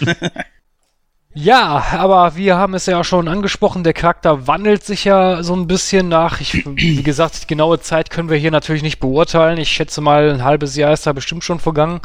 Nämlich, er versucht natürlich auf die Leute, die er trifft, auch einzugehen. Und ein, auf den er natürlich eingeht, ist der Obdachlose dieser ältere Herr, dem er am Anfang natürlich überhaupt nicht beachtet hat, aber später lernt er ihn ein bisschen kennen. Fand ich eine sehr super Szene äh, oder überhaupt die Thematik fand ich fand ich fand ich richtig gut in Szene gesetzt für einen Comedy-Film, dass er halt versucht, also dass der der ältere Obdachlose der stirbt an diesem Tag und äh, Phil versucht ihn halt, ja, er versucht halt alles Mögliche zu, äh, zu unternehmen, um, um, ja, um diesen Obdachlosen nicht sterben zu lassen. Aber er, er, kann, er kann es aber nicht verhindern, egal was er macht. Und das fand ich eine super geile Szene in dem Film. Ja, der Typ ist halt äh, ein Symbol, ja. Er steht halt eben genau dafür, oder er ist ähm, ein Wegweiser. Er, also auf mich hat das einfach so gewirkt, dass der Tod dieses Opas, so nennen wir ihn mal, äh, dass der Phil einfach gezeigt hat, du, du kannst zwar jeden Tag aufs Neue irgendwas machen, du kannst dich selbst als noch so der geilste Typ der Welt sehen, du kannst noch so arrogant sein, so von dir überzeugt, es gibt einfach für dich Grenzen. Und hier lernt Phil einfach so die Endlichkeit kennen. Denn egal was er macht, was er voraussieht, das hat er ja auch mit Rita, ne, äh, während des ganzen Films über, mm, er kann nichts gegen den Tod machen. Überhaupt nichts.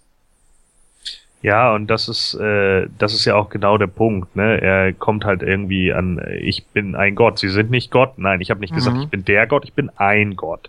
So, ne? Das, das ist dann schon mal irgendwie der Punkt. Und dann kommt er natürlich an solche Sachen wie eben den Tod, wo sie dann sagt, manchmal sterben Leute einfach. Und er sagt aber nicht heute.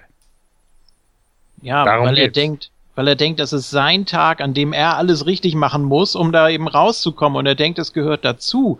Aber ja. äh, so habe ich das immer verstanden. Es geht nicht darum, dass er ihn rettet. Das würde ihn womöglich äh, wieder zurückwerfen oder in, in seine, in seine äh, Gottesvermutung oder in seine Selbstblasphemie oder wie man das auch nennen ja. will. Deshalb ist es so wichtig, dass er es nicht schafft, weil er dann Mitgefühl entwickelt, weil er dann Trauer empfindet, Schmerz empfindet, wie er dann auch versucht, ihn wiederzubeleben und dann guckt er noch so in, in den Himmel und weiß, äh, ja, ich, ich habe alles versucht und es ist sehr traurig, dass ich das nicht geschafft habe. weil er ihn ja auch viel länger kannte als umgekehrt. Ne?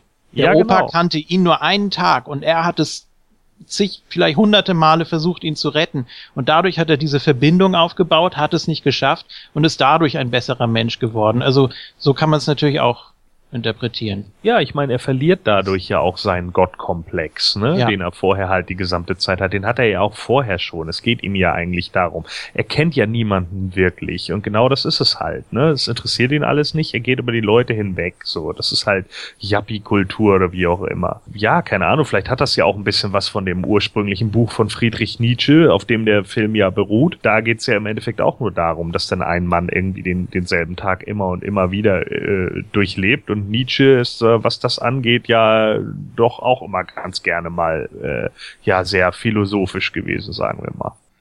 Ja, Gordon hat eigentlich schon ein gutes Stichwort gerade gegeben, nämlich, ähm, dass Phil sich für die Anwohner eigentlich überhaupt nicht interessiert, sondern ja, das ändert sich dann natürlich mit der Zeit, nämlich er versucht, die Leute besser kennenzulernen und äh, was ihm natürlich auch gelingt. Und äh, hier muss ich sagen, die Szene fand, oder die Szenen an und für sich fand ich auch gut gelöst, dass er dann halt auch auf die Leute zugegangen ist. Es gibt, glaube ich, da, ist aber auch kurz vom Schluss, wo er da mit Rita in diesem Restaurant sitzt und äh, er eigentlich die ganze Lebensgeschichte von den Leuten da aufsagen kann. Fand ich auch eine, eine super, äh, äh, ja, oder beziehungsweise ein super Spannungsbogen, um dann auch letztendlich das Ende einzuleiten. Da kann man sich natürlich die Frage stellen, war das jetzt der Plan? Sollte, oder wenn man jetzt halt von was Höheren ausgeht, von einer höheren Macht, war das jetzt der Plan? Sollte Phil halt versuchen, Mitgefühl für seine Mitmenschen zu entwickeln, um dann auch letzten Endes aus dieser Zeitschleife rauszukommen? Ist eine schwierige Frage. Ich möchte die jetzt, jetzt von mir aus gesehen noch nicht so beantworten, aber ich stelle trotzdem mal die Frage in die Runde. Habt ihr das, habt, habt ihr das ähnlich gesehen? Gordon. Weiß ich nicht. Gut, dann stelle ich die Frage an den Julian. Ich glaube schon, dass äh, die, die ganzen Einwohner, die er da kennenlernt und auch die, die er nicht kennenlernt, dass das alles nach einem bestimmten äh, Muster schon verläuft, hatte ich immer so den Eindruck, dass es verschiedene Aufgaben sind, die ja auf ihn warten, dass er die äh, dafür natürlich auch kennenlernen muss. Er muss zum Beispiel genau wissen, oder anders, er, er, benutzt ja seine Fähigkeiten, sein Vorwissen, zum Beispiel, um da diese Tasche Geld aus dem Geldtransporter mitgehen zu lassen. Ganz, ganz lässig und äh, jede Sekunde hat er auswendig gelernt, wann was passiert, damit er das eben schafft. Und äh, die, die Einwohner sind aber in Wirklichkeit äh, Stationen, die er, die er ablaufen muss, die er, die er ja sozusagen bestätigen muss, ähm, Aufgaben, die er bewältigen muss, wie zum Beispiel mit dem Wagenheber oder sowas. Also das sind natürlich ganz interessante Geschichten. Das wäre natürlich ohne ihn auch passiert und äh, da wäre jede Menge schiefgegangen. Vielleicht hätte sich da der, der Bürgermeister da wirklich verschluckt und wäre irgendwie gestorben oder ins Krankenhaus gekommen oder sonst irgendwas. Das weiß man nicht. Deswegen sind das natürlich alles wichtige Stationen für ihn. Das ist vielleicht so ein bisschen vergleichbar. Darf ich da mal kurz einhaken, wo du gerade den Bürgermeister erwähnst? Ähm, da stelle ich mir zum Beispiel die Frage, was, genau, was wäre da jetzt passiert? Wenn er jetzt erstickt wäre, wäre er ja auch gestorben. Aber den hat er ja gerettet. Wieso, wieso hat das bei ihm geklappt, aber bei dem Opa sage ich jetzt mal nicht? Das würde ich nicht sagen. Vielleicht hat Phil in dem Moment einfach nur den Platz eines anderen eingenommen, der den, den Bürgermeister sonst gerettet hätte. Ja, das kann natürlich auch sein. Nee, aber was ich eben noch so einen Vergleich ziehen wollte, so ein bisschen vielleicht wie in einem Computerspiel, wo du verschiedene Aufgaben zu bewältigen hast und wenn du eben eins davon nicht schaffst, dann ist die Mission nicht erfüllt und du hast aber so, ja, so viele so viele Leben, wie du eben brauchst. Ne? Du äh, wachst jeden Morgen auf und dann musst du sagen, okay, das habe ich jetzt so gemacht, da hätte ich noch was besser machen können und so äh, fällt er ja in dieses in dieses Muster oder in diesen Ablauf von den bestimmten Ereignissen. Er lernt die Einwohner kennen und ja, kann sich dann danach richten oder sich seinen Tag zusammenbasteln, in der Hoffnung, dass das vielleicht der Ausweg ist, dass er wirklich allen hilft, denen er nur irgendwie helfen kann. Jens, siehst du das ähnlich wie der Julian? Ja, natürlich. Also es ist auf jeden Fall ein, ein Jakobsweg, so würde ich das mal vergleichen, für, für Phil. Ne, er muss sich selbst finden, er muss Demut lernen, äh, Bescheidenheit. Er muss auch lernen, dass er zwar helfen soll, aber auch, dass er mit Niederlagen rechnen muss. Und das äh, entpuppt sich halt eben zum Beispiel im Punkto dieses äh, Opas, den er einfach partout nicht retten kann. Oder halt, dass er äh, jetzt generell, ich meine, er rennt ja den, den letzten vermeintlichen Tag, den letzten 2. Februar, rennt er ja wirklich äh, vom Pontius Pilatus und hilft da äh, so erzengelmäßig allen Leuten irgendwo. Und äh, ich denke einfach so, das, das ist ein Gesinnungsweg einfach für ihn. Er wird natürlich definitiv nicht alles richtig machen können, aber er versucht es wenigstens. Auch eine geile Szene, wo du sagtest, wo er vom Pontius zu Pilatus rennt, wo dann nachher dieser Abschlussball ist und alle danken ihn. Und das Geilste ist ja, wo er das Klavier spielt und seine Lehrerin sagt, ja, und er hat heute nur eine Stunde bei mir gehabt. Oder irgendwie so. Fand ich super geil. Super geil. Das, das ist eigentlich noch ein schöner Aspekt, den wir erwähnen müssen.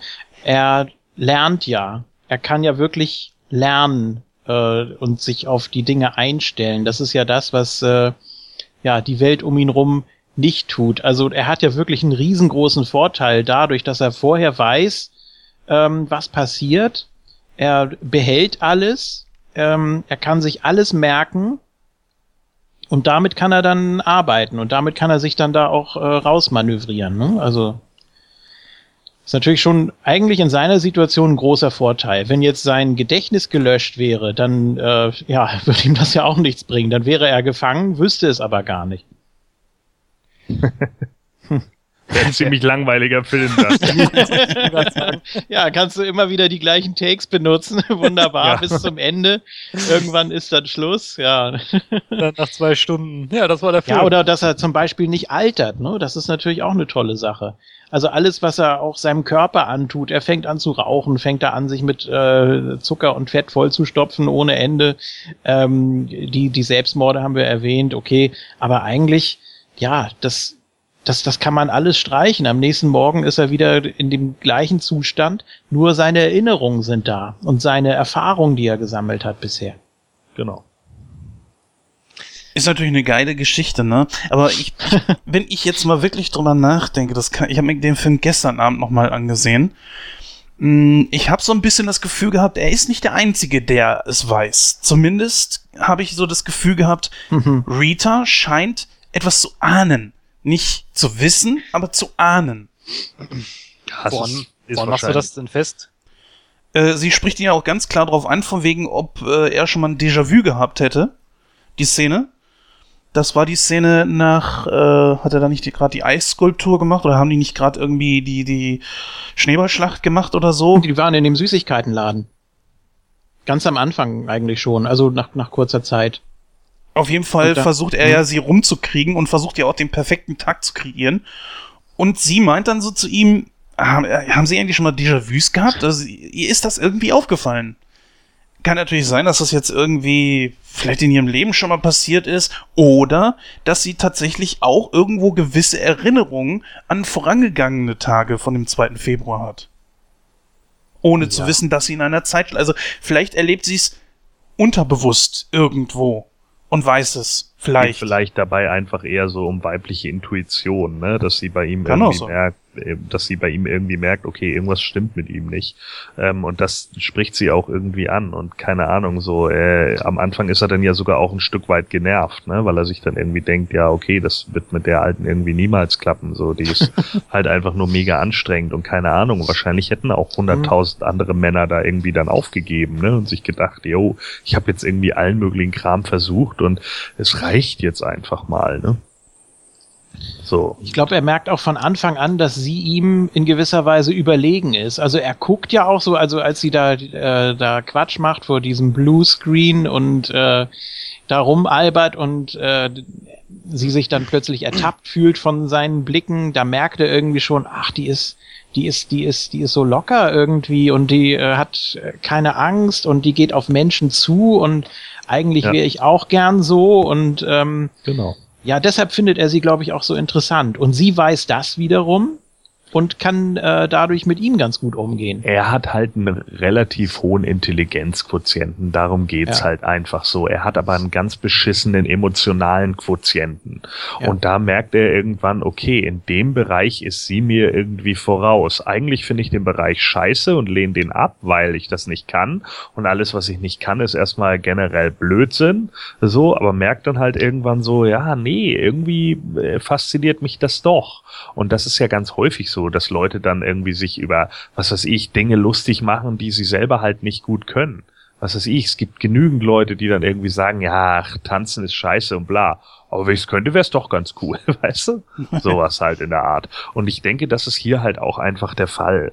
Und er macht halt da irgendwie den Wandel halt durch und, und am Anfang ist es für ihn halt die gesamte Zeit und deswegen klappt es halt auch nie, weil es alles unehrlich ist, was bei ihr irgendwie los ist. Er lernt halt nur auswendig. Sie sagt ja dann auch, hast du meine Freundinnen kontaktiert? Und er hat sich dann auch irgendwie gedacht, äh, nee, ich habe nur diesen Tag 170.000 Mal erlebt. So, aber äh, das kann sie ihm natürlich, kann er ihr natürlich nicht erzählen, weil sie lacht ihn dann aus dafür oder wie auch immer. Und irgendwann ist es dann halt einfach so, dass er plötzlich merkt, so, hey, vielleicht geht's gar nicht mehr um diesen oberflächlichen Quatsch. Ich finde ja, wenn man so das Ende betrachtet, wo er ja letztendlich auch mit Rita dann zusammenkommt, es gibt eine Szene, wo Rita ihm sagt, äh, wie sie sich ihren Traummann vorstellt und da nimmt er das ja noch so ganz äh, neckig, au neckisch auf und sagt dann irgendwie so, ja, reden wir denn hier noch von einem Mann? Ah, nee, das ich ist finde- aber mehr so Mitte noch, ne? Ja, aber ich finde, Ja. ich, worauf ich eigentlich hinaus wollte, ich finde, da hat er sich aber fast, fast zu diesem Mann entwickelt, den Rita eigentlich begehrt, sage ich jetzt mal. Jein, also Oh, nee, noch lange nicht. eig- eigentlich Nee, nicht. nee. Genau, genau das ist es nämlich. Weißt du, er, er kommt dann immer mit diesem bin ich, bin ich, bin, Bin ich. ich? und dann so Oh, da war ich jetzt aber wirklich nahe dran. Und dann kommt halt, muss er Häufi-Windeln sagen? Ja. Und dann, dann, dann kommt halt wieder, weißt du, und genau das ist der Punkt. Man, man denkt am Anfang so, okay, er hat jetzt Dinge gelernt und er hat sich das halt anerlernt. Aber du kannst solche Sachen halt so gesehen erstmal nicht anerlernen, wenn du sie nicht fühlst. Darum geht's eben. Weißt du, es ist eben ein emotionaler Quotient. Das ist genauso wie wenn du einem Autisten sagen würdest, hier, äh, interpretier jetzt mal diese Mimik da eindeutig. Das Ja, kann, hast- Du, wenn, kann ich da der kurz, dann auch nicht. wenn ich da kurz einhaken darf, du hast recht, aber er hat ja über all die Jahre, die er da gefangen ist, gelernt. Er hat ja seinen, seinen emotionalen Ko Koeffizienten, wenn du das so ausdrücken möchtest, er hat ihn ja erhöht. Ne? Ja, aber, aber nicht, nicht in dem Sinne nur minimal. Der, der Großteil, der da ja immer noch hintersteht, ist ja immer noch, dass sein, sein Augenmerk ist, ich krieg die Alte ins Bett und nicht, ich will mit der Alte mein, mit der Alten mein Leben verbringen. So, weißt du, es Ja ist gut, halt, aber am Schluss ja nicht mehr. Nee, am Schluss nicht mehr, aber da steht er halt da noch nicht. Wo er halt auf diesem Mittelweg ist, da hat er halt gelernt, Dinge auswendig zu lernen und zu gucken, wie antworte ich irgendwie sozial akzeptiert. Aber am Ende fühlt er es ja. Darum geht es ja. Es geht ja darum, dass er das auch tatsächlich fühlt. Er antwortet da nicht mehr sozial akzeptiert, sondern er findet Tony mittlerweile wirklich ganz cool. Ja. Er hat's gelernt, aber nicht gewusst. Und das ist das Problem. Das merkt man ja auch in einer ganz speziellen Szene, merkt man das ja sehr deutlich. Er versucht ja immer wieder, also er versucht ja den perfekten Tag, äh, ich sag mal, Rita vorzugaukeln, es ihr in allen Punkten irgendwo recht zu machen, ihr vorzugaukeln, dass sie, dass die beiden viel gemeinsam haben. Das fängt mit dem Drink an, das fängt mit dem Gesülze von den Kindern an, dass er so und so viele Kinder haben will und so weiter. Und wir sehen diese Szene mit dieser äh, mit dieser Schneeballschlacht da ja zum Beispiel, in der allerletzten Szene, wo das zum letzten Mal kommt, merkt man dann auch so, er spult das richtig runter und da ist Ja. überhaupt kein Gefühl drin. Und das konnte, das ist unglaublich, dieser Film konnte das richtig genial vermitteln. Das total ist Overacting, weil kommt her, haha, und hier und dort und man sieht schon so, sie verlässt da die Szenerie, obwohl sie in anderen Tagen zuvor noch mit ihm diese Schneeballschlacht mitgemacht hat. Aber sie merkt, das, das ist sowas von oberflächlich, das ist nicht er. Gut, wir haben es natürlich, wie gesagt, das ist absolutes Overacting und Arne Elsholz hat das auch wahnsinnig richtig gut rübergebracht. Äh, ja, Julian, wo du dich gerade schon geäußert, geräuspert hast, wie hast du das denn empfunden? Also gerade diese, diese Szene mit der Schneeballschlacht, die hat äh, ziemlich feine äh, Nuancen eigentlich. Also am Anfang ist es ja so, dass er, äh, das, das ist ja ein Angriff und er wird alles tun, um sie zu beschützen und dann bombardiert er die da eben mit den Schneebällen. Und dann überlegt er, ja, das war jetzt nicht so ganz das, was sie, was sie gesucht hat. Vielleicht ist sie doch mehr so der Familienmensch, der bald Kinder haben will. Und dann, hey, der nette Junge hat, nach, hat mit einem Schneeball nach uns geworfen. Oder sind welche von euch zur Adoption freigegeben? Ist natürlich völlig übertrieben, wie ihr eben schon gesagt habt. Aber ähm, er versucht das eben so auszubalancieren auch. Ne? Er, er versucht sich ranzutasten, was ist natürlich, was ist sympathisch, wie, wie komme ich da ran? Und äh, natürlich auch eine ganz andere äh, Szene wie mit, wie mit dem Drink, habt ihr eben schon angesprochen. Äh, dass er erst, ich glaube, ich glaube Jim Beam oder so bestellt und dann muss er natürlich beobachten, sie nimmt süßen Wermut mit Eis und einem Scheibchen Zitrone. und dann äh, bestellt er das natürlich am nächsten Tag und dann sagt er, äh, sagt sie ja, das ist mein Lieblingsdrink und dann sagt er, ja, meiner auch und dann ja auch herrliche Szene, wie er da zum ersten Mal an diesem Getränk nippt und das Gesicht verzieht, mhm. weil es überhaupt nicht ausstehen kann. Ähm, das ist natürlich etwas, äh, was, was ihn dann in die falsche Richtung lenkt. Also er darf nicht etwas vorgeben zu sein oder zu mögen, um ihr zu gefallen, sondern es muss eben echt sein. Und das entwickelt sich eben erst, ja, im letzten Viertel, sage ich mal, des Films. Glaube ich. Also es ist so ein, so ein fließender Übergang teilweise bei manchen Szenen, mhm. aber bei manchen ist es auch wirklich, nee, also das kannst du vergessen, du wirst nie äh, das Getränk mögen. äh, lass das mal lieber weg oder so, oder vielleicht ist das auch gar nicht nötig, konzentriere dich lieber auf was anderes, etwas, was echt ist und äh, was du besser, ähm, was du ihr besser vermitteln kannst, vielleicht. Ja, und Keine das weiße Schokolade. Ja, zum Beispiel. Genau, ja. ja. äh, das ist natürlich auch genau die Szene, wo er dann merkt, okay, es funktioniert einfach nicht und ab da lässt es dann sein, er wird depressiv und versucht sich dann auch ab dem Zeitpunkt dann umzubringen. Und dann, das ist ja die depressivste Phase von ihm überhaupt in den ganzen Filmen, diese ganzen verschiedenen ähm, ja, Methoden, wo er versucht, sich, sich das Leben zu nehmen. Ist natürlich auch wieder bezeichnend dafür, ne, er kommt da einfach nicht raus, dass selbst wenn er sich umbringen will, irgendwas, Gott, das Schicksal, irgendwas lässt ihn nicht da raus. Ja. Das ist natürlich schon sehr bezeichnend. Ähm, theoretisch, wenn das, wenn der Film ein Drama gewesen wäre, hätte es natürlich so weit gehen können, dass er theoretisch ins Wahnsinnige abgedriftet wäre. Wenn der er nicht die Kurve gekriegt hätte. Ja, ganz kurz, der, der Film heißt auch in den unterschiedlichen Ländern äh, völlig unterschiedlich. Ähm, der hat, der hat sehr düstere Titel teilweise. Das wird auch im Audiokommentar nochmal erzählt ähm, wo dann irgendwie gesagt wird, tausend Jahre äh, Dunkelheit oder irgendwie sowas, was überhaupt nicht zum, zum Film passt, was irgendwie eher so nach einem, ja, sehr äh, okkulten Horrorfilm oder sonst irgendwie klingt.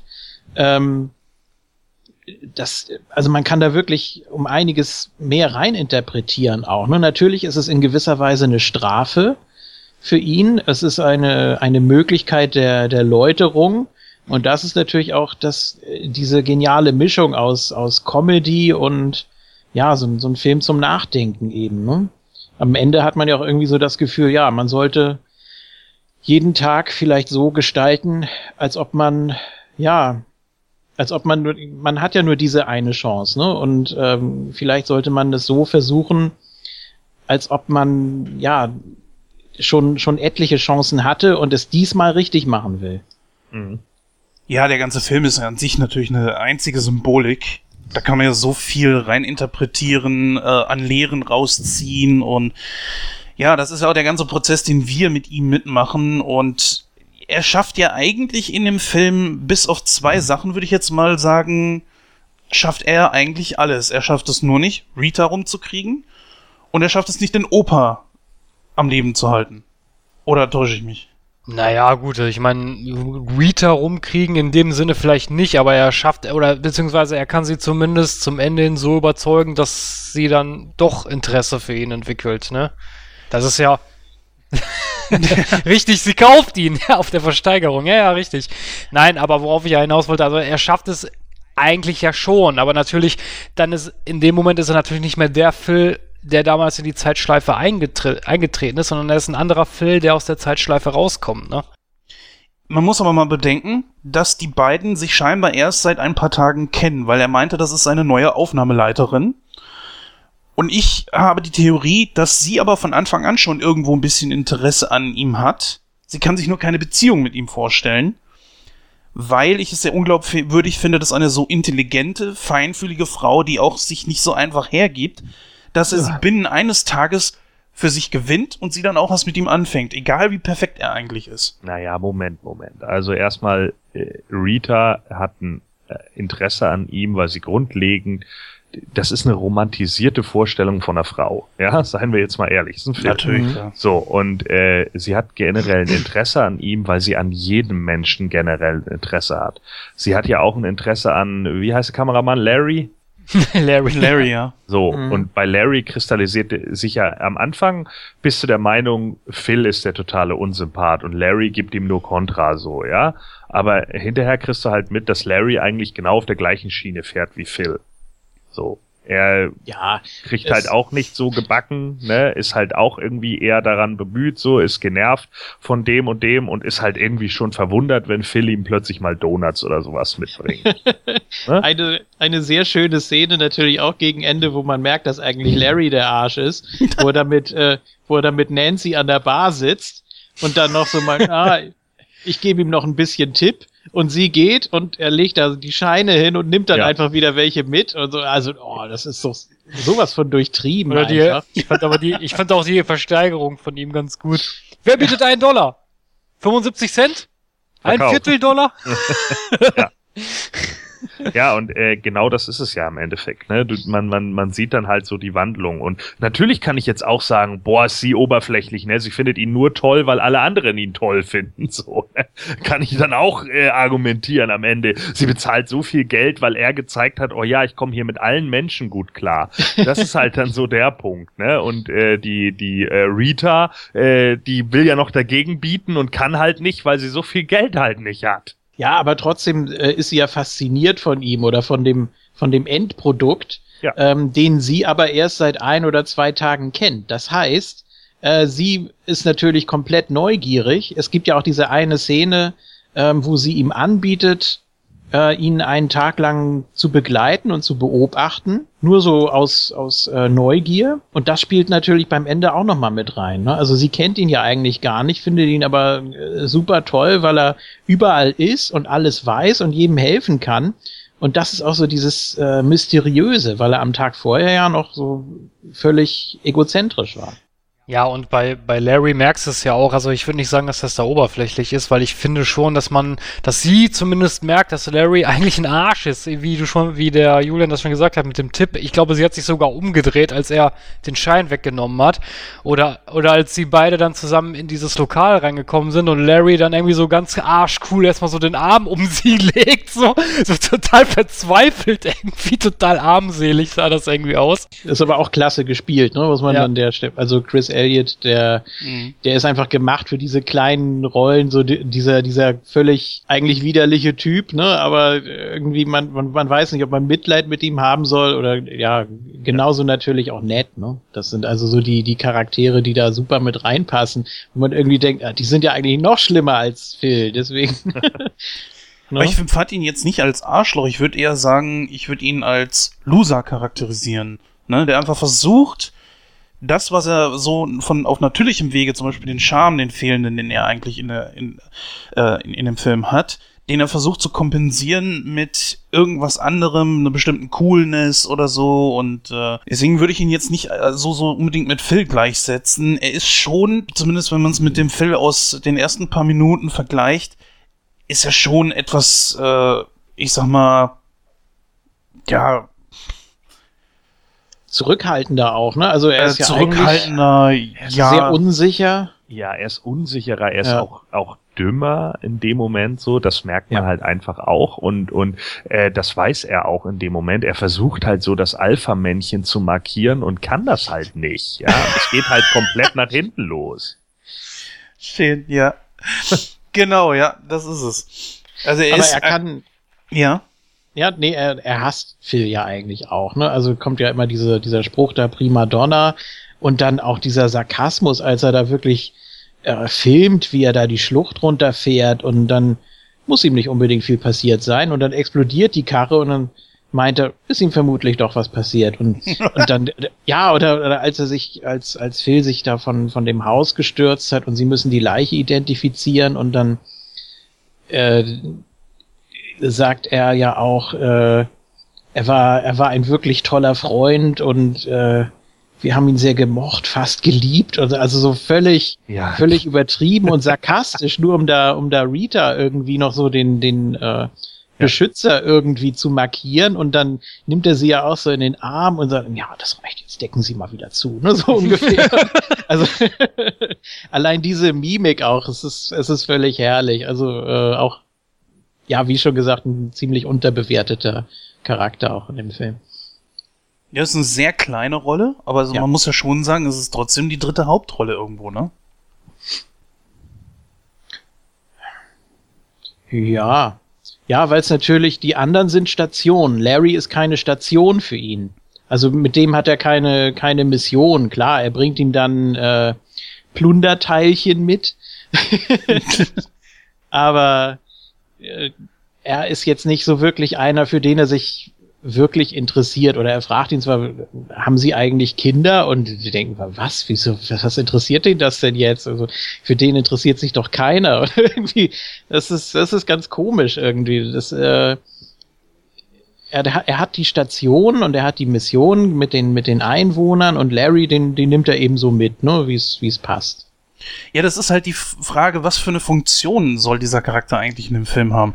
Soll er dafür sorgen, dass halt Phil noch ein bisschen arroganter wirkt oder ist er einfach jemand, der ihn, ihn einfach nur scheiße finden soll? Äh, ist natürlich auch so die große Frage. Ich finde es auch ehrlich gesagt schwer zu beantworten. Ich meine, gut, äh, für mich ist der schon der Comedy-Faktor auch mit in dem Film, ne? Um, um hinterher halt auch so diese, äh, ich bin halt der Meinung, dass man so diesen Wechsel zwischen Larry und Phil halt gut erkennen kann. So am Anfang denkt man halt so, yo, Larry ist halt nur der einfache Kameramann und der geht aber irgendwie gegen an und das wird dann auch noch irgendwie so gezeigt und hinterher zeigt man halt die Wandlung von Phil und dann sieht man ihn halt im Vergleich zu Larry schon. Also da, da sind dann schon die Wandel. Also schon so wie, wie äh, gerade angesprochen wurde mit dem ich, ich, ich leg mal, wie Julian gerade eben angesprochen hatte, ich leg mal Tipp hin und nimm den Tipp dann wieder weg und sowas, ja. Weil, weil, weil er dann doch nicht aus seiner Haut kann, so, ne. Er hätte es machen können, aber er weiß ganz genau, eigentlich bin ich ein armer Schlucker und bin nur ein Kameramann und hab gar nicht so viel Geld, also kann ich es nicht hinlegen. Aber ich tue jetzt einfach mal vor Rita so, als wenn ich viel Kohle hätte, weil dann findet sie mich interessant. Ja, ich glaube auch, so diese, diese Szene, wo er dann erklärt, ja, viele denken, man hält nur die Kamera auf irgendwas draus, aber da steckt verdammt viel mehr dahinter. das soll einfach so zeigen, er ist ja, er ist ja mehr so der Bodenständige. Ja. Oder ja, so der, der fährt dahin, macht seinen Job und ansonsten ist ihm alles egal und er hat eben ein Problem mit Phil, okay, aber wer hat das nicht? Aber ansonsten er ist schon so eine so eine Art Konstante, auch dann für äh, für Rita wahrscheinlich, was auch immer so so off-air passiert. Also irgendwie arbeiten die ja schon zusammen oder machen sie auch Gedanken um den Beitrag oder um Phil oder sonst irgendwie sieht man ja auch kurz in dieser Szene da an dem Ü-Wagen. Das, das glaube ich eher. Also sonst hat er keine weitere Funktion. Natürlich gegen Ende wird's ja sehr lächerlich mit ihm, aber das macht ja auch irgendwie Spaß. So. Ja, und, und äh, das, ist, das ist ja eben eigentlich auch genau der Punkt. Ne? Man sieht dann halt einfach auch so, ja, okay, das ist jetzt irgendwie so die, die äh, Wannabe-Entwicklung von diesem Charakter, so, die halt nicht funktioniert. Ne? Er spielt halt alles nur und da wird halt auch nochmal gezeigt, wenn du es nur spielst, funktioniert es halt nicht. Du musst die Sachen, die du in deinem Leben machst, halt wirklich so empfinden und dann passiert es auch. Und das stimmt ja, ne? Das ist ja im Endeffekt so. Also ich meine, self-fulfilling prophecy. Wenn du auf jemanden zugehst und nur so tust, als wenn du der harte Kerl bist, dann kann das ganz schnell passieren, dass er das riecht, dass du es nicht bist. So, und äh, das ist ja bei Larry dann eben auch so. Er versucht eben genau den Harten zu spielen und Rita ist voll gelangweilt, ach, du bist nur ein Kameramann, Junge. So, du hättest auch einfach bodenständig und ehrlich sein können und einfach sagen können, na ja, es ist halt ein Job und ich verdiene damit meine Brötchen so. Und dann hätte sie es vielleicht ehrlich gefunden und hätte es vielleicht interessant gefunden in dem Moment, weil er einfach dazu stehen kann. Aber eigentlich sagt er sowas ja, weil er eben sich selbst kleiner macht als Kameramann, so, ne? Nicht so nach dem Motto, yo, ich bin Kameramann und das ist cool, sondern ja, ich bin nur Kameramann. Obwohl, es gibt auch eine Szene, wo er irgendwie sagt, ja, ich bin Kameramann, aber das ist eine wichtige Aufgabe. Ich muss das mit dem Stativ halten oder irgendwie sowas sagt er da, glaube ich, ne?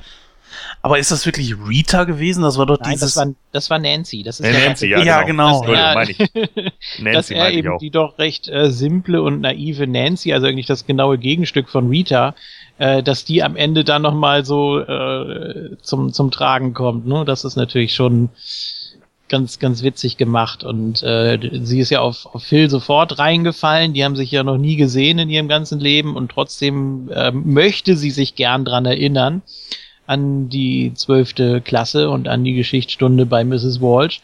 Ähm, ja, sie, sie, sie möchte es ja gerne und äh, deshalb fällt sie auch auf ihn rein und er ist beim Fernsehen und ach toll und ja, und äh, Larry hat das eben nicht so drauf, ne? Und Ja. ja, nicht, nicht mal dafür reicht es dann, ne? Das ist natürlich wirklich schon eine Das ganz ist bitter. arme Geschichte, ja. Bitter ist das, ja. Naja, und er geht ja auch, er geht ja in dem Moment auch super freudig auf sie zu, ne? So, er, er erstmal trickst er sie aus mit seiner Intelligenz und dann, dann weiß er halt ganz genau, hey, komm, ich spann meinen Zygomaticus ein bisschen an und lach einfach, ne? Hey, wir kennen das doch von damals, so, ne? Und sie fällt natürlich in dem Moment dann darauf rein, so, aber in dem Moment, für diese Sache ist er halt bestimmt genug im Auftreten und das hat halt äh, sein Kameramann eben überhaupt nicht.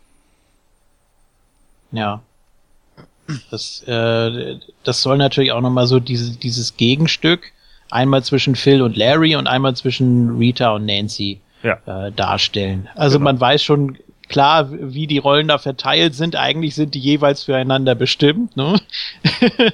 Aber es dauert eben eine ganze Weile, bis die zueinander finden. Und äh, man könnte natürlich auch noch mal einen zweiten Teil drehen mit, äh, mit Nancy und Larry. Das hätte auch was. Einfach aus der anderen Perspektive noch mal gefilmt oder so. Ich äh, werfe jetzt mal eine richtig heftige These in den Raum, weil mir gerade was auffiel. Wir haben ja Phil immer im Blick. Wir machen alles das, was er macht, machen wir ja mit ihm mit. Und wir, also eigentlich könnte man so den Eindruck gewinnen, er könnte ja täglich, äh, er könnte ja eigentlich den Tag abkürzen, indem er sagt, ich habe jetzt eigentlich nichts mehr zu tun, ich bringe mich um, dann beginnt das ganze Ding von vorne. Ich glaube aber, dass Phil, wenn er sich umbringt, tatsächlich für die restlichen Stunden dieses Tages tot ist. Weil, was mich darauf bringt, ist, dass jedes Mal dieser direkte Cut kommt, bis auf diese eine Szene, die wir schon angesprochen haben, wo nämlich Rita und Larry ihn identifizieren müssen, da ist er tot. Ja, sicher. Es ist egal, was passiert. Jeden Morgen um sechs wacht er auf. Und bis dahin ist alles so, wie er sich das eben ausgesucht hat. Ob er jetzt ein Arsch ist, ob er nett ist, ob er sich umbringt oder sonst irgendwie mit den, mit den Leuten interagiert. Jeden Morgen um sechs, äh, wenn der Radiowecker äh, anspringt, dann ist wieder der Reset-Knopf. Ja, das, äh, also heftige These, Jens. Nein, Spaß. Nein, ich habe das auch so gesehen. Also er ist dann halt tot. Das die einzige Frage, die ich mich dabei immer gestellt habe, ist, ähm, wenn er jetzt tot ist. Es gibt ja so Theo wüste Theorien und äh, dass man, äh, ja, wa was passiert halt, wenn man tot ist, dass er das nicht mitnimmt. Das ist das Einzige, was ich mich so ein bisschen gefragt habe. Ja, wahrscheinlich, äh, also er macht es nicht bewusst mit, ne? Er, er stürzt sich da runter und wacht sofort wieder im Bett auf, denke ich. Also er bekommt es nicht mit. Für die anderen geht der Tag ganz normal weiter. Die restlichen Stunden ist er eben tot und morgens um sechs äh, geht's eben, geht's eben weiter. Aber ja, für ihn ist es, glaube ich, nur ein Sprung von der Millisekunde. Ja, Ich meine, wir können uns das ja im Endeffekt so vorstellen. Wenn wir uns die Zeit wie ganz viele Fotos nebeneinander angucken würden, dann bleibt er halt in diesem einen Foto von dem einen Tag immer wieder stecken, ja, und kann halt nicht ins nächste Foto rüber. Ganz, ganz äh, wichtige Sache, die ich fast vergessen hätte. Die, die eine Szene, wo er da ankommt und völlig fertig ist und äh, Rita ihn fragt, ob er die Nacht durchgemacht hat. Ähm, das ist natürlich auch ganz interessant, weil man ja immer denkt, er nimmt alle, alle Verletzungen oder alle äh, körperlichen Einschränkungen, sage ich mal, nicht mit in den nächsten Tag. Wie kann das dann sein, dass er da so, so fertig da ankommt? Also selbst wenn er die Nacht komplett durchmacht, Nee, nee, nee, nee, das, das, das hat ja damit nichts zu tun, sondern das ist seine Psyche. Ne? Er, er, ihm, ihm wird klar, verdammt nochmal, ich komme aus diesem Tag hier nicht mehr raus. Und wenn du morgens äh, um 6 Uhr irgendwie aufwachst und genau weißt, verdammt, ich bin wieder in diesem Tag, kann sich das so sehr auf deine Psyche auswirken, dass du einfach nur noch kaputt bist und fertig bist und das nicht mehr kannst. Und einfach die Ja. Schnauze voll hast. Aber ich glaube, er hat es ausprobiert. Ich glaube, er hat wirklich mal die Nacht durchgemacht Und Punkt 6 Uhr wacht er äh, wieder frisch zugedeckt, so wie es ja immer aussieht, äh, auf und ist auch ausgeschlafen. Also müsste ja eigentlich, ne? Das müsste ja wirklich immer der, der komplette Reset sein, bis auf seine Erinnerung, was wir Ja, schon das, ich denke, das ist aber das Problem, weil er nimmt ja jede Erinnerung mit. Er nimmt ja alles mit, was, Eben. was, was passiert ist. Und das Ja. kann sich schon auf deine Psyche auswirken. Darum geht's. Und das ist nämlich genau der Punkt, weil ansonsten müsste er auch Rückenschmerzen haben, wenn er vom Kirchturm fällt. Ja, eben, deswegen ja. Also, ne, er kommt aus dem, aus dem Knast raus, äh, das ist nie passiert, er äh, wacht von den Toten auf und so weiter. Äh, das ist natürlich alles, und er hat ja auch diese Erinnerung, das traumatisiert einen doch auch unheimlich, wenn man, äh, wenn man weiß, man hat sich schon umgebracht etliche Male. Das ist doch, das, das kann nicht spurlos an einem vorübergehen, aber ja, ist, ist eben so. Er hat die äh, Erinnerungen von vielen, vielen Jahren, was natürlich auch nochmal so eine Frage ist. Wie lange ist er denn jetzt eigentlich gefangen? Da gibt's ja auch unterschiedliche Interpretationen von. Gab es da Ja, nicht mal aber- vielleicht, oh, Entschuldigung. Nee, mach mal ruhig. Gab es da nicht vielleicht mal irgendwo eine Aussage, vielleicht auch von Harold Ramis oder so, wie lange er jetzt wirklich da drin war? Also im Audiokommentar meine ich, dass, äh, dass es erstmal jedem selber überlassen ist, was, was er da äh, vermuten will. Dann hat er das eben angesprochen, dass es in manchen Ländern wirklich als düsterer Film äh, verarbeitet wurde mit, mit tausend Jahren äh, äh, düster, Mhm. düsterem Leben oder ja, Vorhölle. Klingt, klingt wie so ein Tele 5-Film. also Harold Ramis hat in einem Interview mal gesagt, dass es ursprünglich die Idee war, dass er 10.000 Jahre in diesem Tag bleibt. Und äh, sie, er sagte aber, wahrscheinlich sind es so 10 Jahre gewesen. Zehn Jahre. Ja, das hat er gesagt. Ich glaube, ein offizielles Originalskript, wie lange, also wie viele Jahre er da drinnen ver, verbringt, gibt es nicht. Es gibt, glaube ich, gab irgendeine eine, äh, Webseite, die mal irgendwann gesagt, dass es, dass es irgendwie acht Jahre, acht Monate und 16 Tage waren oder sowas, weil sie das aus irgendwas rausgelesen haben. Und eine äh, und Obsessed with Films hat gesagt, er war 12.403 Tage drin. Ja, das ist aber auch Unsinn, weil die davon ausgehen zum Beispiel, dass ähm, als er diesen französischen Satz sagt zu Rita in dem in dem Restaurant da, da sind die davon ausgegangen, dass er fließend Französisch kann, was ja nicht unbedingt der Fall sein muss. Er kann ja einfach nur diesen Satz auswendig gelernt haben. Genau. Das kriegt man ja innerhalb eines Tages hin zum Beispiel. Ja, klar. Und er muss ja nicht komplett Französisch gelernt haben oder, oder Klavier. Okay, das, was er da gespielt hat, war doch ein bisschen mehr, als wir da gesehen haben bei der Klavierlehrerin. Mhm. Aber äh, zehn Jahre dauert das ja auch nicht. Also er kann sich so ein kleines Repertoire anlernen vielleicht. Äh, das finde ich dann ein bisschen übertrieben. Ja, vor allen Dingen, er macht das dann ja auch den gesamten Tag und dann auch über mehrere Stunden. Ne? Das muss Ja. man ja halt auch immer mitberechnen. Die würden dann ja auch davon ausgehen, ich glaube 12.000 Tage wären ungefähr 33 Jahre oder so. Ähm, dann bist du ja auch irgendwie, äh, bist du ja auch schon ziemlich weit nach vorne gekommen. so. Und ich denke, Harold Ramis, der den Film nun mal gemacht hat, wird's wohl mit am besten wissen. Zehn Jahre ist nicht so unwahrscheinlich, wenn du wirklich jeden Tag hinterher was machst. Ja, um mal zum Ende zu kommen, ähm, dann ist es natürlich so, ich habe es vorhin schon gesagt, nämlich der Phil, der die Zeitschleife verlässt, ist nicht mehr der Phil, der in die Zeitschleife eingetreten ist. Die große Frage, die sich jetzt natürlich nur noch stellt, ist, wie ist diese Zeitschleife überhaupt zustande gekommen? Da gibt es natürlich auch viele, viele Inter Interpretationsansätze. Ähm, da würde mich mal interessieren, wie eure Meinung da so ist. Jens. Puh, das ist wirklich schwer zu sagen. Ich glaube schon, dass man den göttlichen Aspekt hier in diesem Film nicht außer Acht lassen kann. Es ist einfach ein Film, der ganze Film ist ja eigentlich eine Moral und zeigt uns ja eigentlich wie ein Mann, der von einem selbstverliebten Egomanen zu einem Menschen wird, der um sich herum einfach wahrnimmt, was passiert, äh, der nicht mehr an sich selbst, sich selbst denkt, äh, selbstlos ist zum größten Teil und so weiter deswegen glaube ich schon, dass es äh, zumindest in diesem Universum einen Gott gibt, der sich gesagt hat, Moment, ich habe Rita und Phil füreinander geschaffen. Es gibt hier zwar äh, freien Willen auf der Erde, aber ich bin Gott Und wenn ich Bock habe, dann drücke ich jetzt einfach mal das Kapitel wieder von vorne, bis der Typ endlich macht, was ich will. Und äh, ja, so ungefähr stelle ich mir das vor. Also so habe ich das immer gesehen, als äh, göttlichen Aspekt. Und das kann man jetzt sagen, ob Schicksal gleich Gott ist, Gottes Schicksal, wie auch immer. So habe ich das interpretiert. Julian, wie ist es bei dir? Ah, da gibt's viele, viele Möglichkeiten. Also wie er, wie er da reingekommen sein könnte. Das ist zum einen, also habe ich mir jetzt nicht selber die Gedanken gemacht, aber ich habe es zum Beispiel gelesen, dass äh, Rita eine Art Engel sein könnte, die ihn zu einem besseren Menschen machen soll. So, also ähm, dann gibt's halt für diverse äh, Anspielungen und, und Theorien, zum Beispiel, dass sie äh, nur so halb eben zu sehen ist vor diesem Bluescreen, weil sie da ihre, ihre Faxen macht und sowas. Äh, weiß ich nicht, kann ich mich nicht so mit anfreunden. Dann gibt's, äh, wie? Ich meine, das ist so ein bisschen fe- sehr weit hergeholt. Ja, natürlich, das ist, das ist komplett Fantasy dann, aber ähm, dann gibt's die Möglichkeit, äh, die Theorie wird aber dann nach einigen Tagen ja ähm, ad acta gelegt, dass äh, weil, weil Ned ihm ja auch hinterher ruft, pass immer auf deinen ersten Schritt auf, der ist ein Reinfall und der latscht dann ja immer komplett in diese Eispfütze. Ähm, das hat sich dann ja aber auch nach ein paar Tagen erledigt, ne? Und wenn er das nicht gemacht hätte, dass es, äh, dass er dann da nicht festgesteckt hätte.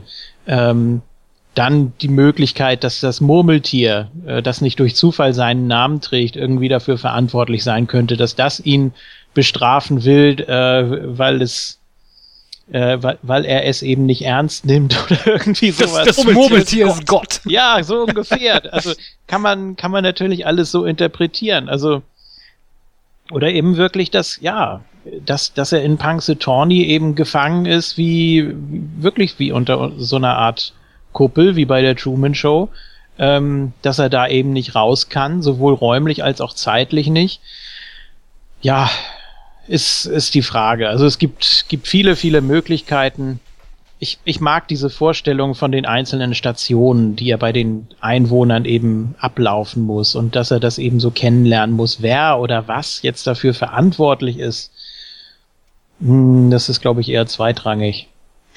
Also es gab ja ursprünglich, ähm, hatte ja hier äh, Steven Topolowski hatte ja gesagt mal in einem äh, Interview, dass die ursprüngliche Prämisse des Filmes war, dass ähm, Phil sich mit einer Frau im, im TV-Studio anlegt und sie belegt ihn mit einem Voodoo-Fluch. Richtig, genau. Ne? Das, Das gibt's war- auch. Das war, glaube ich, das, das, das war, glaube ich, die ursprüngliche Geschichte dahinter.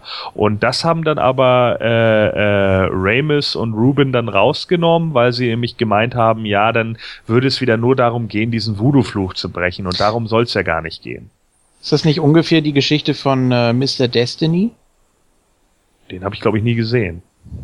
Da geht's, glaube ich, auch darum, dass er ja oder er ist, er ist in der Bar und der Barkeeper äh, hat irgendwelche Fähigkeiten, mit der er ihn, ich weiß nicht, wie viele Jahre zurückschickt, weil er immer irgendwie meckert, ja, sein Leben hätte so viel besser laufen können und so.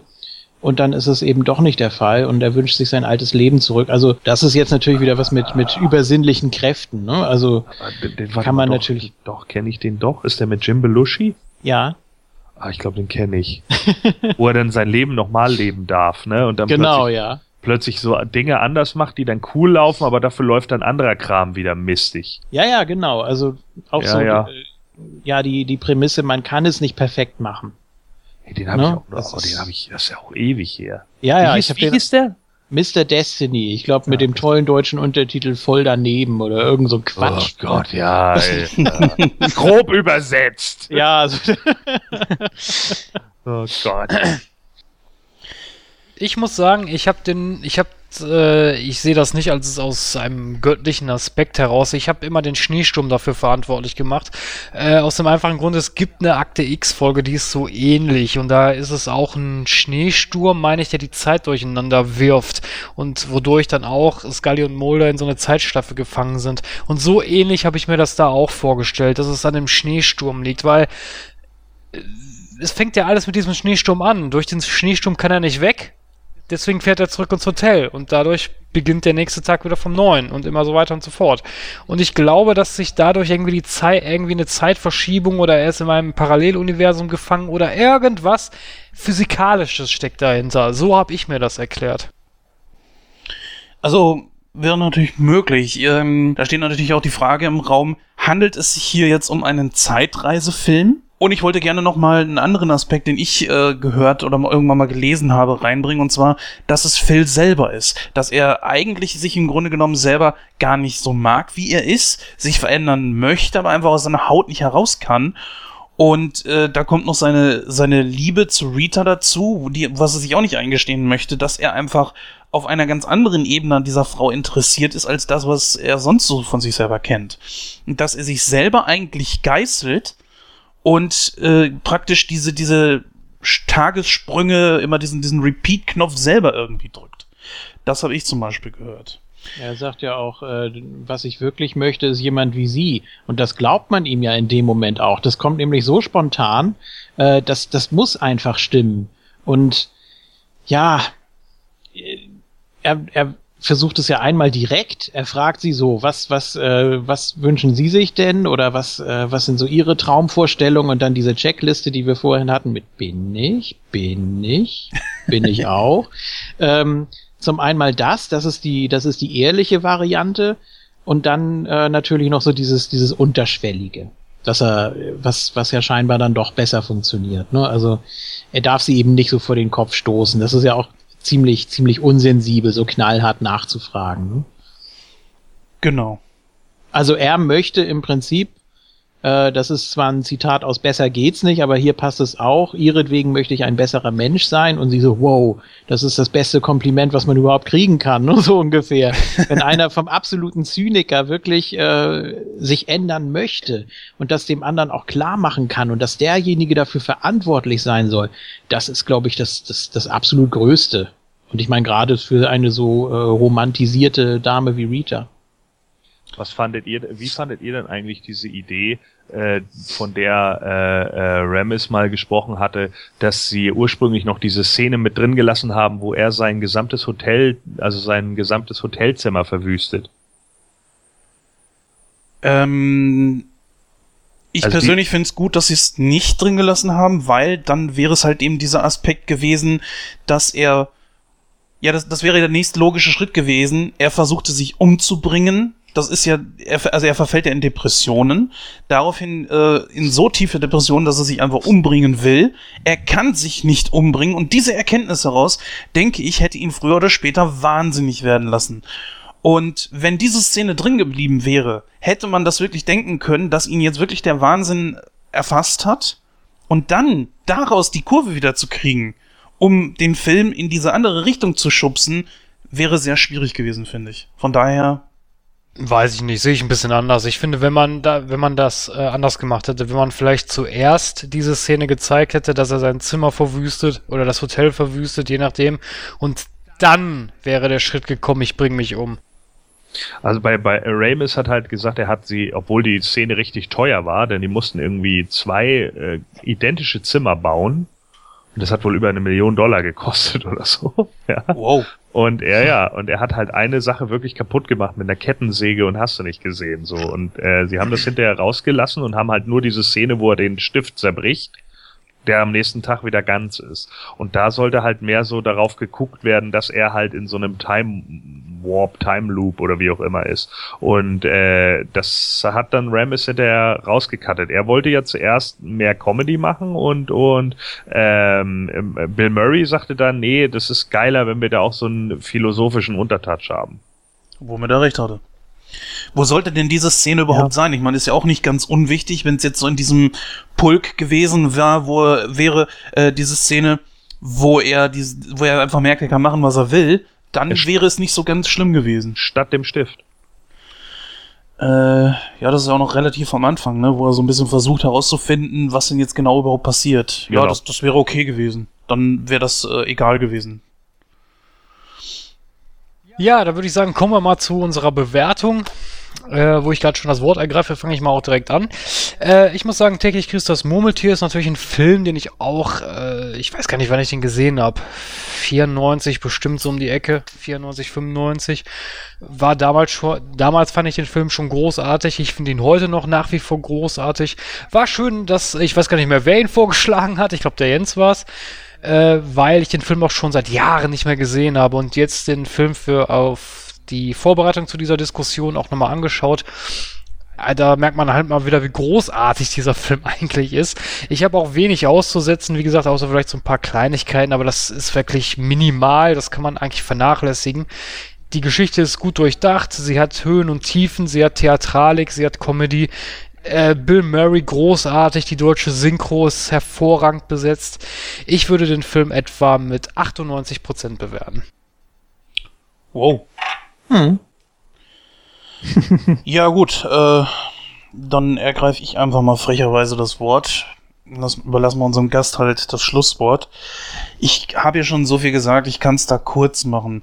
Es ist ein bisschen schwierig, wo ich ihn jetzt irgendwo in den 90ern einordnen soll. Ich gebe einfach mal 95. Ich denke, das, das passt auch ganz gut. Der Film ist äh, wirklich sehr gut durchdacht. Der hat einfach alles dabei. Ähm, ja, ich habe schon alles gesagt. Also 95 Prozent. Äh, ja, also mir geht's da ganz ähnlich. Ähm, ich würde auch sagen, dass er 95% bekommt.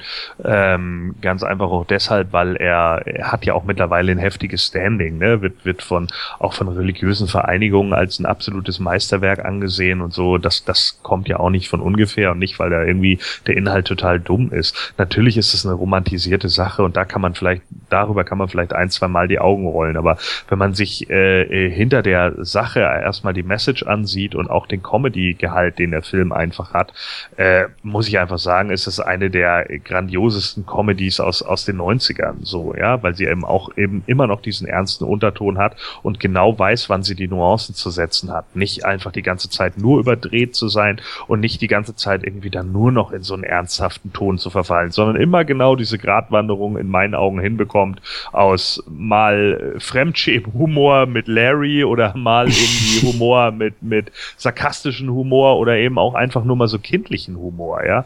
Also das, das pa passt halt alles und trotz alledem ist die Message dahinter halt einfach eine gute und deswegen denke ich 95 Prozent sind da schon gerechtfertigt.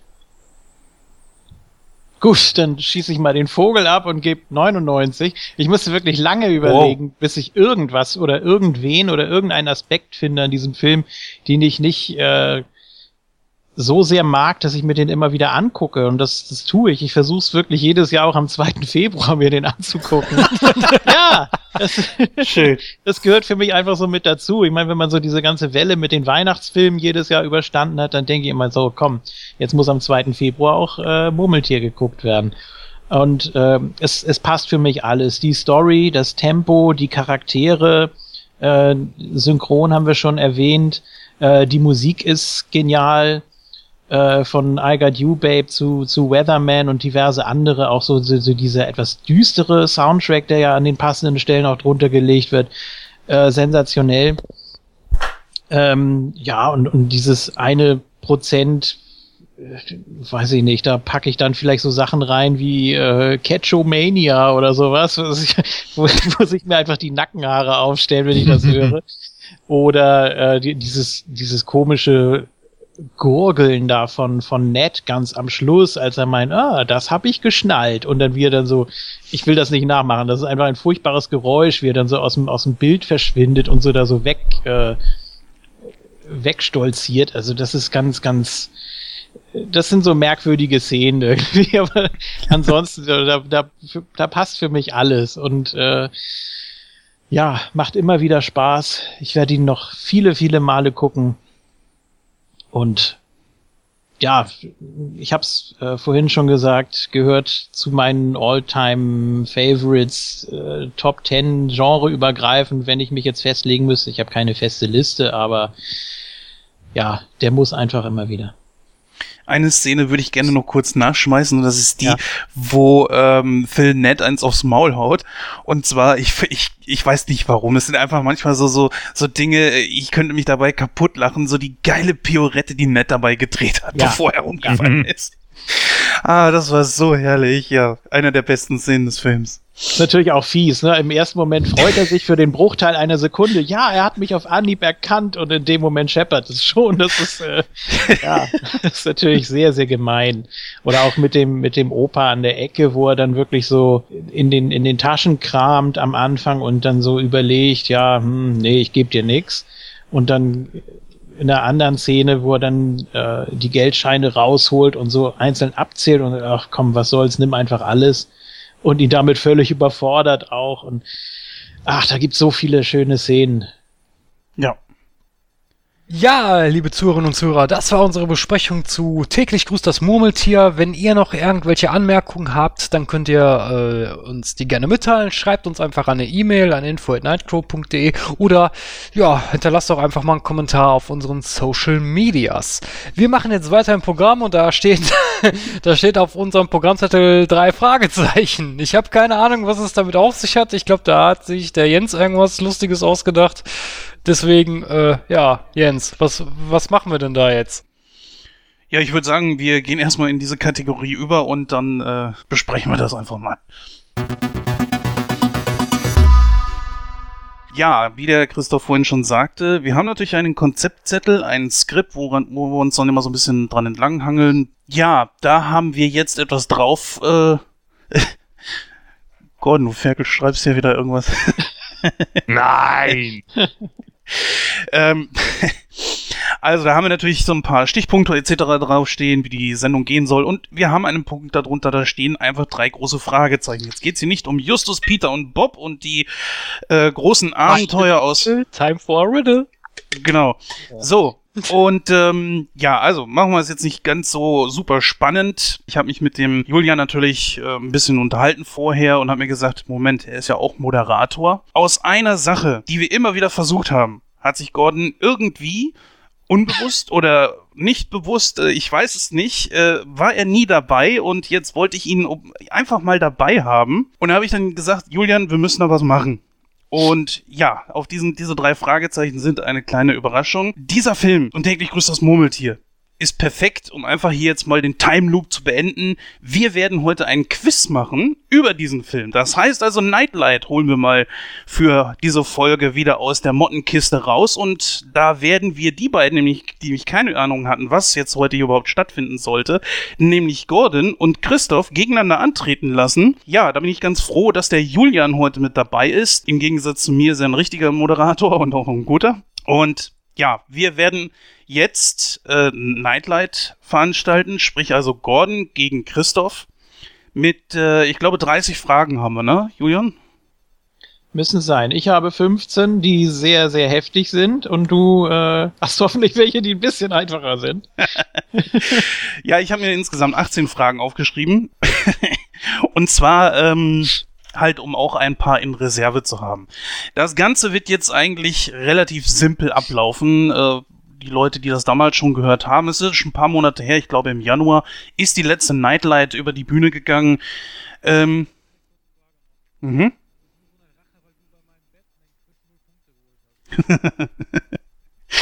Nee, es hat einfach damit zu tun, ähm, weil der gute Gordon, das kann man hier an dieser Stelle auch mal erwähnen, der hatte nämlich vor kurzem, ähm, in, war er mal wieder Gast in Moon Talk. Und ach, was rede ich darüber? Julian, erzählst du doch einfach. Ja, er war im äh, Halbfinale der Quizliga und wer wissen möchte, wie das ausgegangen ist, der kann sich das Ganze natürlich anhören. Moontalk.net. Es ist die aktuelle Ausgabe äh, ob zu diesem Zeitpunkt noch, weiß ich nicht. Also ist auf jeden Fall noch unter den letzten dreien, wenn ihr da auf die Audioshow-Seite dann umgeleitet werdet. Da hat er es äh, mit dem King zu tun. Und ja, der Gordon verkauft sich auf jeden Fall ganz ordentlich. Ja, also ich habe noch nicht gehört, ob er gewonnen oder verloren hat. Ich bin aber auch schon ziemlich weit und die Fragen sind ja wirklich heftig, die da gewesen sind. Und bin mal gespannt, ob unsere da so ein bisschen mithalten können. Ja. Also wir werden abwechselnd Fragen stellen an einen der beiden Teilnehmer. Wenn derjenige die Antwort weiß, bekommt er zwei Punkte. Wenn er sie nicht weiß, kann der andere die Frage übernehmen und dafür noch einen Punkt bekommen und so weiter und so fort. Minuspunkte gibt es allerdings keine. Okay, dann machen wir es so. Gordon macht Ja. die, kriegt die ungeraden Fragen, ich übernehme Gordon, du nimmst Christoph.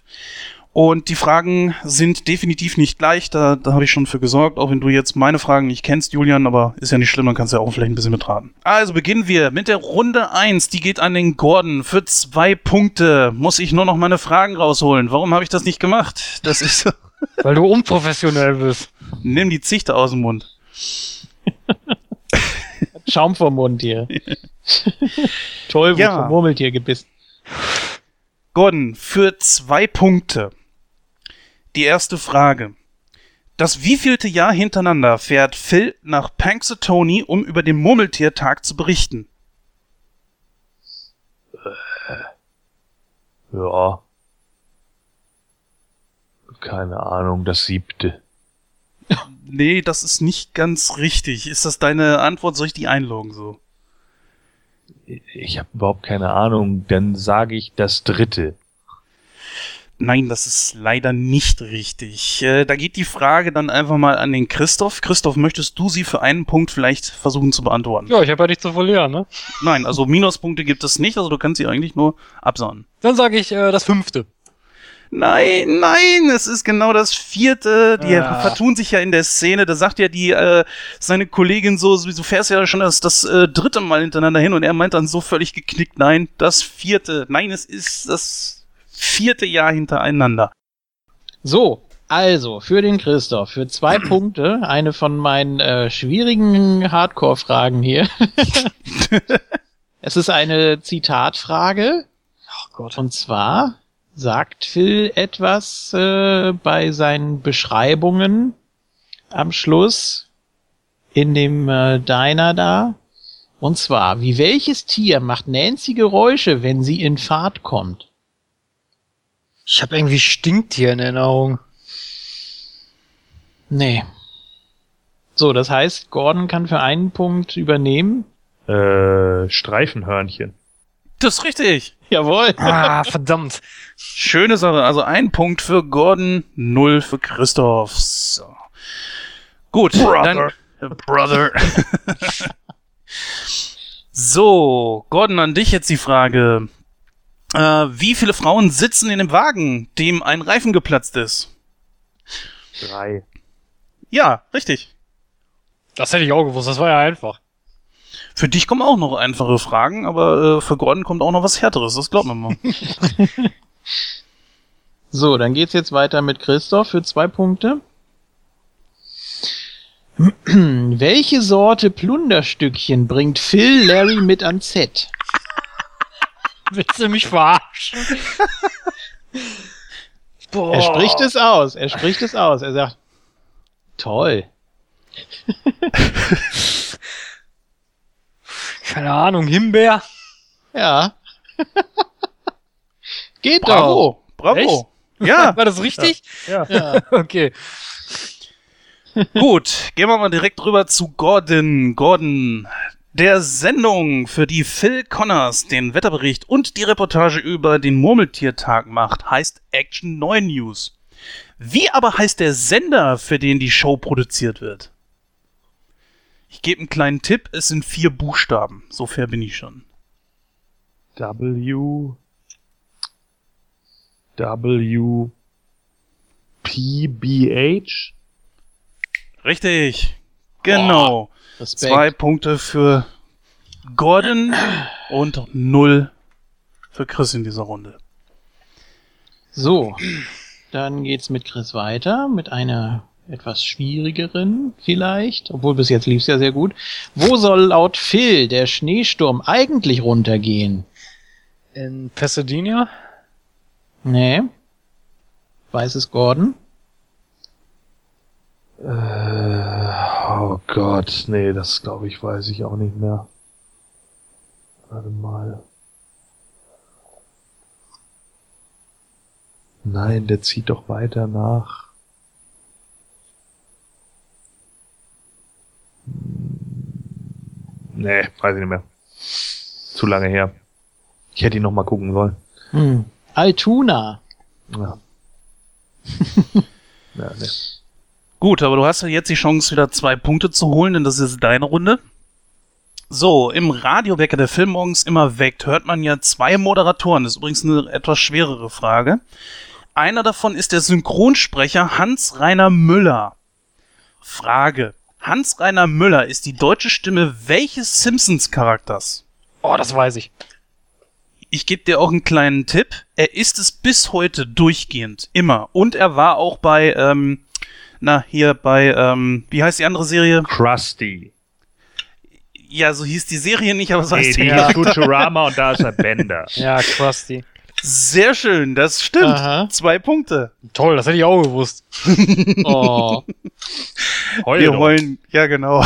dafür, dafür, dafür weiß er jetzt das hier. In welcher Stadt wurde Groundhog Day gedreht? Äh, Gibt es diese Stadt nicht sogar wirklich? Hm, Das kann schon sein, aber also ich kann ja so viel verraten, es ist nicht die Stadt, die genannt wird. Punxsutawney gibt's wirklich, ja. Und die Stadt, die da gedreht wurde, die ist laut Wikipedia ungefähr knapp 1000 Kilometer, äh, 1000 Meilen entfernt. Woll- Wollen wir einen kleinen Tipp geben? Ich meine, Gordon hat ja in dieser Runde auch einen kleinen Tipp gekriegt. Es steht auf dem äh, Schild von dem Juwelierladen an der Straßenecke, wo er den Opa immer trifft und merkt, Das bringt mir Riesenhilfe vielleicht. das, bringt, das ist eine super geile Hilfe. Ja, bei dir muss jetzt auch ein bisschen was kommen, ne? Also überleg genau. Oh, ich muss raten, ich weiß es nicht. Wir haben es vorhin auch erwähnt. Illinois? Das ist der Start. Keine Ahnung, Chicago? Ich weiß es nicht. Nee, Oh. also einmal übernehmen. Ja, Gordon, wie sieht's bei dir aus? Weißt du's? Äh, Woodstock, oder? Genau. Ja. Einer. Ja, das weiß ich aber auch nur aus, aus dem Audiokommentar, dass sie das da irgendwann mal erwähnt haben. Oh Kurzer je. Zwischenstand vielleicht 8 zu 2 für Gordon. Genau. Ja, das wundert mich jetzt nicht. Mich schon. Oh Gott, jetzt wird mich Christoph schlagen. Gordon für zwei Punkte und die wirst du wahrscheinlich haben. An welchem Tag ist Murmeltiertag? Ach, fickt euch doch, ey. ja, am 2. Februar, ne? Das hatten wir doch jetzt gerade irgendwie gesprochen, oder nicht? Genau. Das ist ja gemein. Das war eine Ersatzfrage, die ich reinnehmen musste. Ach so. Mhm. Ja, dafür kriegt Christoph jetzt wieder eine schön schwierige. Wie heißt denn Rita mit Nachnamen? Was? Ist die überhaupt ein? ja, die hat einen.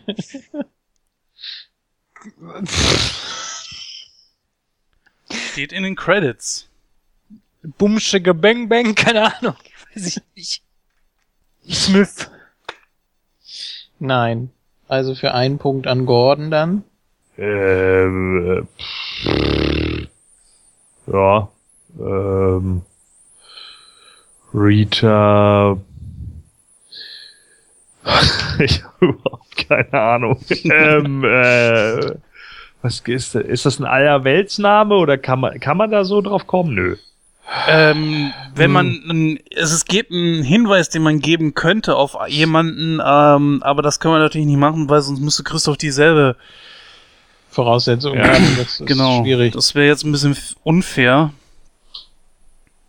Ähm, ja, keine Ahnung. Äh, Murray. Nein. Gute Idee. Ja, Mann, was, äh, keine Nee. Ahnung, Mann. So, jetzt Wer habe wird ich das hier. denn einmal im Film genannt überhaupt? Äh, Eine ganz nein. am Anfang, als sie vorgestellt Doch. wird bei dem, ähm, das ist die Aufnahmeleiterin irgendwie so, Hansen. So, Gordon, jetzt an dich aber mal eine richtig, richtig schwere Frage und äh, denk gut nach, weil wenn du es nicht weißt, geht's natürlich an Christoph weiter und der hat dann die Hinweise dessen, was du schon richtig genannt hast. Also, sechste Frage an dich. Als Phil Connors erkennt, dass ihm keine Konsequenzen drohen, wenn er über die Stränge schlägt, sich schlecht benimmt oder das Gesetz bricht, setzt er sich ja mit zwei anderen in ein Auto und fährt wie ein Berserker durch die Stadt. Letztlich wird er ja von der Polizei dann auch gestoppt. Frage. Was für eine Bestellung gibt Phil bei der Polizei auf? Da brauche ich die korrekte Anzahl der Lebensmittel, die genannt werden. Eine Abweichung darf drin sein, die darf ich allerdings nicht sagen, weil, ja, mach einfach, versuch's mal zu beantworten. Also, warte mal. Für zwei Punkte. Ja, also drei Cheeseburger, zwei große Fritten, zwei Schokoladenshakes und eine große Cola und, Also ich- und ein paar Pfannkuchen. Zu früh für Pfannkuchen? Also, folgendes. Mm, lass ich gelten, weil du hast äh, alles richtig, bis auf äh, die Pommes. Er hat nämlich für alle drei Pommes bestellt. Aber da nämlich die Bestellung, die ja nicht wirklich mit dem Pfannkuchen war, die, nach denen sollte er fragen. Das habe ich offen gelassen als Zusatz, weil das so eine nicht ganz eindeutige Antwort ist. Deswegen lasse ich die Frage gelten. Und damit kriegst du zwei Punkte. Yeah. Tja, Das ist eine der geilsten Szenen im Film. vor allem sehr trocken, ja. Dieses Blinzeln dann auch, ne? Bitte tut mir nix, so ungefähr. Ja. Dann geht's weiter mit Chris, und zwar, für welchen exakten Betrag kauft Rita Phil?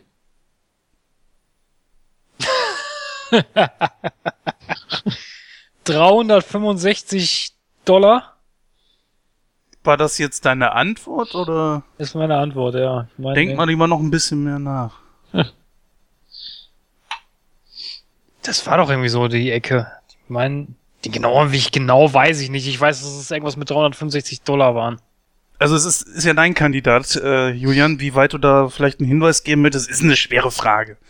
Ja, Ne? es ist, es ist, es ist schwer. Äh, kann man, kann man vielleicht wissen, also wenn man sich so, hm, vom, vom Klang her dran erinnert? Nee, eigentlich nicht. Mhm, doch, ich weiß es. Oh, okay. da bin Glaub's, ich jetzt, Ich glaub, glaub's zumindest. da bin ich mal gespannt, ob das äh, Gordon weiß. Also, ähm, nee, es ist, es ist ein bisschen weit weg, aber auch nicht allzu sehr. Aber wir geben trotzdem mal ab.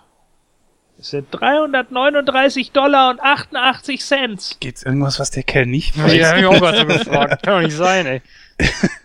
Ja, also Das ein. Punkt für den, den Gordon. auch oft gesehen. So Ja, ist es ja sehr. Ich oft. Bestimmt schon mehr als zehnmal gesehen. Also Ja. ein paar Zitate kann ich wirklich auswendig aus dem Film. Gut, dann wollen wir diese Aussage doch mal wirklich überprüfen mit einer, denke ich mal, recht knackigen Frage. Also, pass auf. Für Gordon zwei Punkte. Larry kommt zu Phil und Rita ins Restaurant und will mit ihnen, in die, äh, mit ihnen die Stadt verlassen. Dabei fällt der folgende Satz. Damit wir dem Wetter, Frage, vervollständige den folgenden Satz mit den jetzt kommenden Antwortmöglichkeiten. Damit wir dem Wetter zeigen, dass es uns mal kann, entkommen, entfliehen, davonrennen, ein Schnäppchen schlagen, davonlaufen, davon fahren oder davon fliegen. Davon fahren. Das soll ich so einloggen. Ja. Das ist leider nicht richtig. Es wäre davonlaufen gewesen. Ja, warum fragst du mich jetzt nicht? Äh, ja, Ich hätte nämlich gewusst. das ist der Moment. Da habe ich für dich eine, eine andere Frage. Ich glaube übrigens, es war weglaufen, aber ich bin mir auch nicht mehr ganz sicher. Nee, nee, davonlaufen. Ich habe es gestern ein paar Mal zurückgespult. Meine Frau war ein bisschen sauer auf mich. Oh. Hier, ich habe eine Frage, die kannst du auf jeden Fall beantworten. Ähm, die, dafür kriegt er dann zwei Punkte, ne, weil ich diesen Fehler gemacht habe, oder? Ja, meinetwegen. Ja. Also, Christoph, pass auf, hier als Ersatzfrage. In wie vielen Filmen standen Bill Murray und Regisseur ähm, Harold Ramis zusammen vor der Kamera? Cameos zählen auch? Nein. Also nur in Hauptrollen. Ja, was heißt Cameos? Also, so wie halt in diesem Film hier. Ja, ist doch ein Cameo. Da hat Harold Harold Ram- Ramis ein äh, Cameo. Das ist eine Nebenrolle. Ist doch egal. Auf jeden Fall, wie oft standen sie zusammen vor der Kamera? Dreimal. Richtig. In welchen Filmen? Ja, in diesen Ghostbusters 1 und Ghostbusters 2. Richtig, genau. Gut, das stimmt. Nee, Moment, nee, Also- nee, nee, nee, nee, da fehlt doch einer. Was ist denn mit Striped? Haben Sie da zusammen vor der Kamera gestanden? Ja. Ich glaube, mich knutscht ein Elch. Mm, Heißt der Film. Gut, wie machen wir das? Äh, soll ich eine andere Frage stellen noch? Das ist ja dein Fehler, du hast ja auch drei Ja. gesagt. Ja. Ja, gut. Aber das ist, äh, da bin ich mir eigentlich ziemlich sicher, dass sie bei, bei, äh, ich glaube, mich knutschen Elch. Ja klar. Bill Murray als John Winger, Harold Ramis als Russell Ziski. Deswegen ist es ja auch nur, nur eine Zusatzfrage. Ja, ja, ja, ja, Oh, ja. Oh, da ja. schmeißt er den Quizmaster aus dem Rumble, liebe Fans. ja, ja, ja, ja. Also es steht 13 zu 2, ne? Weiß ich jetzt nicht. ja, ich stelle noch eine Zusatzfrage. Pass auf, äh, Christoph, die ist auch sehr einfach. Wie heißt der nervige Versicherungsvertreter mit vollem Namen? Was, mit vollem Namen? Ja, der Versicherungsvertreter. Einfach. Das ist wirklich sau einfach. Versuch's dir auf der Zunge zu zergehen lassen. Wie heißt er denn mit Vornamen? Was hast du gesagt? Ned. Ned, genau. Ned? Ned? Ray, Rayson oder so ähnlich? Das lasse ich gelten. ja, das muss man. Bitte. So, zwei also für Gib dich. ihm doch einfach die scheiß zwei Punkte einfach so, Mann. Ja, das sind jetzt Ah. Aussprache, äh, Nuancen vielleicht, ne? Also. Ned Ryerson heißt er. Ja. Ja, was weiß denn ich? So, ja. Dann, Hab ich Ist recht? jetzt Christoph Oder hab ich wieder recht? dran? Oder habe ich recht? Habe ich recht? genau. Also eine von meinen, Das ist ja nett. oder? Äh, nee, nein, Christoph ist jetzt dran. Ach so, weil er übernommen hat. Okay. Mhm. Ja. So. Wo findet Ketchomania angeblich statt? Was? Ja. Er Pass auf, verschenkt, die Geschichte. Genau, ja. er erzähl. verschenkt, er verschenkt äh, diese Tickets. Boah, du hast es, glaube ich, auch in der Diskussion gesagt, meine ich. Mhm, hat er. Und zwar an dieses Pärchen, was geheiratet hat. Die beiden Genau. hatten ja so ein Ja, bisschen ja, ja, Bammel. ja. Dann freuen die sich und sagen, oh, wir sind sowieso gerade in. Ja, ja, ich weiß. Äh, Mhm. Boah, wo wollten die nochmal hin? Boah, nee, komme ich nicht drauf. Muss ich raten. Na, vielleicht ein kleiner Tipp. Es ist derselbe Staat wie Punxsutawney. Äh, Pennsylvania? Wer der Staat? Ach ja, schon, ja, das ist ja der Staat. Äh, Mann! Äh, was ist denn da noch? Ey, keine Ahnung. Ja, überleg mal, wo genau könnte das denn sein? Genau, lass dir hier von Bob Backlund und dem Iron Sheik helfen, damit du dieses Match schaffst, Salten. Nee, Aber ich, denk immer daran, ich werde später The Rock. nee, ich weiß es nicht. Keine Ahnung, ich weiß es nicht. Dann geben wir es weiter. Pittsburgh. So. Das gibt's doch nicht, ey. Das ist Gut. The Franchise. Ja, ja. Na gut. Für Gordon wieder zwei Punkte. Welche beiden Filme werden in dem Kino gezeigt, in das Phil mit seiner Begleitung rein will? Ich brauche leider wirklich die komplette, so wie es da steht. Keine deutsche Übersetzung, nicht. So kannst du natürlich gerne sagen. Ja, warte mal. Er geht ja rein. Sie geht irgendwie als Frenchmaid und er geht, glaube ich, als. Äh, geht er nicht sogar als hier äh, Clint Bronco. Eastwood? Ja, sie sollen ihn ja Bronco nennen. Jetzt muss ich eine Frage bei mir streichen. Egal. Oh, wie dumm. ja, okay, dann darf ich nicht mehr laut denken. Ja, weiß ich nicht, gebe ich ab. Gut, also Christoph. Trage ich erstmal mal die Null bei dem Gordon ein. Soll ich die Frage für dich nochmal wiederholen? Hast gehört, da freut sich der Jens, wenn er bei mir mal eine Null eintragen kann. Ja, wiederhol die Frage mal bitte nochmal. So, welche beiden Filme werden in dem Kino gezeigt, in das Phil mit seiner Begleitung rein will. Wie der Film heißt? Es sind, werden in diesem Kino zwei Filme gezeigt, was allerdings nicht bedeutet, dass die beiden auch genau in einen dieser beiden Filme rein wollen. Phil verkleidet sich da ja so als äh, Cowboy und lässt, so, sie soll ihn Bronco nennen. Und oben drüber stehen zwei Filme, die in diesem Kino gezeigt werden. Ach, warte. Half Bucket oder so ähnlich? Heißt der Film nicht so? Es sind zwei Filme. Ja, aber den Film, den die sich angucken, meine ich, da steht doch Half Bucket, oder? Das ist, nein, es steht direkt über dem Kino. An dieser Leinwand da, ne? An dieser Mhm, Leucht genau. Leuchtreklame, ne? Ja, aber ich weiß es auch nicht. Nee, dann weiß ich es nicht. Also die Antwort wäre gewesen Heidi 2 und Sad Sun Matinee. Ach, da kommt doch keine Sau drauf, Mann. Deswegen gibt's ja auch für Gordon null Punkte, nicht? So.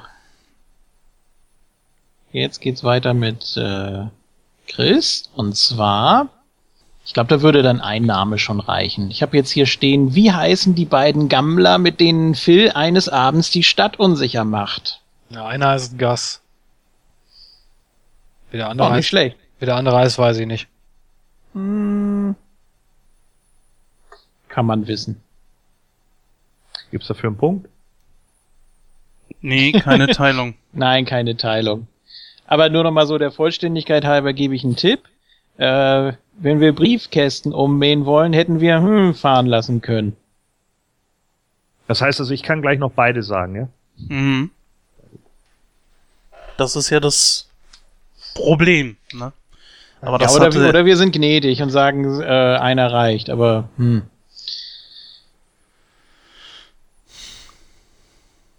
man kann ja s- mit einem Na komm, einen Hinweis geben wir noch, oder? Oh. Es gibt einen Film. ich weiß, welchen du meinst. Oh Gott. Auf. ja, ja, es gibt einen Film, Christoph. Zwei sogar. Ist das okay, wenn ich das mache? Ja, Julia? bitte. Ja. es gibt einen Film, den wir unbedingt auch mal besprechen sollten. Einer der geilsten überhaupt. Ach, äh, warte, warte, warte. Äh, Fred, ne? Du sollst, Nein. nein, du sollst die, du sollst es nicht mal als Frage stellen. das lass mir okay, nicht gelten. Okay, okay. Also, hör mir zu und hör den Hinweis hat schon Fred gesagt. Willst du mich verarschen? Was ist das denn hier für ein scheiß Quiz? Dann gib ihm einfach die Punkte so. Nein! So, äh, Okay. mehr sag ich nicht, mehr sag ich nicht, King, Punkt, Punkt, Punkt. Entweder weißt du es jetzt oder Was? King, Punkt, Punkt, Punkt. Mehr geht nicht, tut mir leid. Ach komm, ich bin ehrlich, ich weiß nur Gas. Das andere weiß ich nicht, keine Ahnung. Tja, Ja gut, also nach der Hilfe hätte man es eigentlich haben können. Deswegen geben wir das mal ab und belassen Geil es wär's bei gewesen, wenn du jetzt Kong gesagt hättest. Gas und Kong. Ja. Gas und Wreck It Ralph. ah, ja, es ist richtig, Einer. ja. Na gut, aber da kommen ja noch ein paar schwere für Gordon. Oh, Sagst du die ganze Zeit? ach ja, pass auf. Wenn er alles weiß. Welches Getränk trinkt Rita am liebsten? Die genaue Bezeichnung bitte, wie sie im Film auch vorkam. Siehst du, das weiß ich zum Beispiel. Ja, Ah. dann mal Hals für dich. Wir haben es auch vorhin. Äh, ja, ich wollte gerade sagen, war es nicht süßer Wermut mit einem Scheibchen Zitrone? Ja, jein. Also ich gebe dir noch eine Chance, das zu vervollständigen. Es muss wirklich genau die Bezeichnung sein. Auch in der Reihenfolge. Ja. Ja, so, so fies muss es ja nicht sein. Die Zutaten meinst du, reichen. Es fehlt noch eine ganz entscheidende Sache. Süßer Wermut auf Eis mit einem Scheibchen Zitrone? Ja, das ist richtig. Kann man gehen. Das ist richtig. Ja, Gordon kriegt nur die schweren Fragen. Ja, Eines Ah, Tages, wie wenn wir gut, dass ich auch so viele Hilfen bekommen habe. ja, wieso? es steht 17 zu 4 nur übrigens. Oh, Blackjack. 5, 6, 7, ja. Blackjack. So, mit Chris geht's weiter und zwar, Sekunde. Welchen Beruf hat Phils Vater angeblich im Gespräch mit seiner, mit seiner Klavierlehrerin? Sie sagen, es ist ihre erste Stunde? Ja, aber mein Vater war. Musiker. Du sollst es als Antwort geben. Ja, habe ich doch. Musiker. Nee. Es ist ein Gag. Also so wäre es, glaube ich, nicht so ein toller Gag. Das weiß ich, ich weiß es nicht, keine Ahnung. Dann geben wir das mal Gordon für einen Punkt. Äh, Klavierspediteur? Ja. Das ist doch nicht zu fassen. Das gibt's doch gar nicht, ey. Na gut. Mm. Okay, jetzt noch eine. Ich denke, die hat's auch ein bisschen in sich. Gordon für zwei Punkte. Phil versucht ja alles über Rita herauszufinden, was er kann, um sie rumzukriegen. Dabei erzählt sie ihm auch, was sie mal studiert hat. Was genau war das? Ich brauche es wirklich Wort für Wort. Ja, da sagt er noch irgendwie so, äh, verschwendete Zeit oder. ja, genau. ah Gott, ähm, ähm, ähm, ähm, ähm, ähm, ähm. Nee, das, ich, ich glaube, das weiß ich nicht mehr. Nee, weiß ich nicht mehr. Muss ich abgeben. Christoph, möchtest du es? Ja, ich weiß, Versuchen. dass das irgendwie was Kulturelles oder irgendwas Soziales war, aber ich, die genaue Bezeichnung weiß ich auch nicht mehr. Versuche es wenigstens. Weiß ich nicht. Muss, muss ich raten. Theater, Schauspiel oder sowas? Ich weiß es nicht mehr. Nee, siehst du, es- er kriegt nicht nur die einfachen Fragen hier. es wäre gewesen französische Lyrik des 20. Jahrhunderts. Ja, verschwendete Zeit. Ja. Ja, das ist aber wieder was, was man sich herleiten kann, wenn man die jeweiligen äh, anderen Szenen drumrum sich anguckt oder ins Gedächtnis ruft, ne? Weil er ja da extra dann so ein Zitat bringt und ihr damit imponiert am nächsten Tag. Oder wahrscheinlich am nächsten Tag. So. Das war 0 und 0. 0 und 0, ja. Dann ist jetzt. Ist jetzt Gordon wieder dran? Nein, du bist immer bei Christoph. Ach so. Ja, nicht immer, nur fast immer. Oh, das musst du wissen. So. Und zwar. Ist das jetzt die nächste hier, weil ich eine ja streichen musste? Ah, okay. Sollte hinkommen. Was knallt jemand Phil gegen den Kopf, als er versucht, eine freie Telefonleitung zu erwischen? Boah. Denk mal nach, es war die Szene, er telefoniert und meinte von wegen Notleitung für Prominente Ja, ja, das und weiß, das weiß ich wohl. denk doch mal nach, komm schon, ey, es ist, es ist Schnee draußen, Mann. Gordon springt im Dreieck, glaube ich. Nein! Ich bin Nein. das ja jetzt schon gewohnt, dass ich hier mit Nick Patrick im Ring stehe. ja, da komme ich jetzt ganz spontan drauf. Ein Eher Earl Schneeball? Hebner. Ein Schneeball? Oh, Nick Patrick, dann bin wohl ich dran. Ich habe keine Ahnung, ich weiß es nicht. Ich habe den Film dreimal geschaut. Mal ganz ehrlich, ey. Das ist mindestens siebenmal zu wenig, glaube ich. Wobei, ich bin auch nicht hundertprozentig sicher, ich rate auch nur. ja, dann rate. In eine Schneeschaufel. Ja. Das ist doch unglaublich. Heieieiei. Da gönnt er mir den Sieg nicht, liebe Fans. Mhm. Jetzt wollen wir mal hier ein bisschen was, wollen wir mal testen, wie gut wir wirklich. Sachen weißt. Ja. So, die elfte Frage für den Gordon. Und zwar, die Synchronstimme von Rita heißt Ulrike Möckel. Ulrike Möckel ist üblicherweise die deutsche Standardstimme welcher Hollywood-Schauspielerin? Ich brauche den Vor- und Nachnamen. Das weiß ich, das weiß ich. Ich gebe dir einen Tipp, da Christoph auch Tipps gekriegt hat. Sie ist heute eigentlich kaum noch aktiv und hat eigentlich eher Kuschelfilme gedreht. Also sprich so Liebessachen. Sag nochmal, also, äh, wie war jetzt die Frage? Die Synchronsprecherin von Rita heißt Ulrike Möckel. Ja. Die Möckel ist üblicherweise die Standardstimme, die deutsche Standardstimme von welcher Hollywood-Schauspielerin? Als Tipp gebe ich dir, diese Schauspielerin ist heutzutage nicht mehr sonderlich aktiv und hat eigentlich auch nur ja mehr so Liebesfilme gedreht. Keine Ahnung, muss ich raten. Mac Ryan? Boah, das ist doch Ja, das hätte ich auch gewusst. das gibt's Boah. doch gar nicht. Das hätte ich Ey, auch leck gewusst. mich am Arsch. Geil, nur geraten, Mann, Bitch! Oh, das ist ja Und dann rollt er Wahnsinn. ihn ein. One, two, three, das war's. Dann Schön- flüchtet er schön, mit dass- dem Geldkoffer.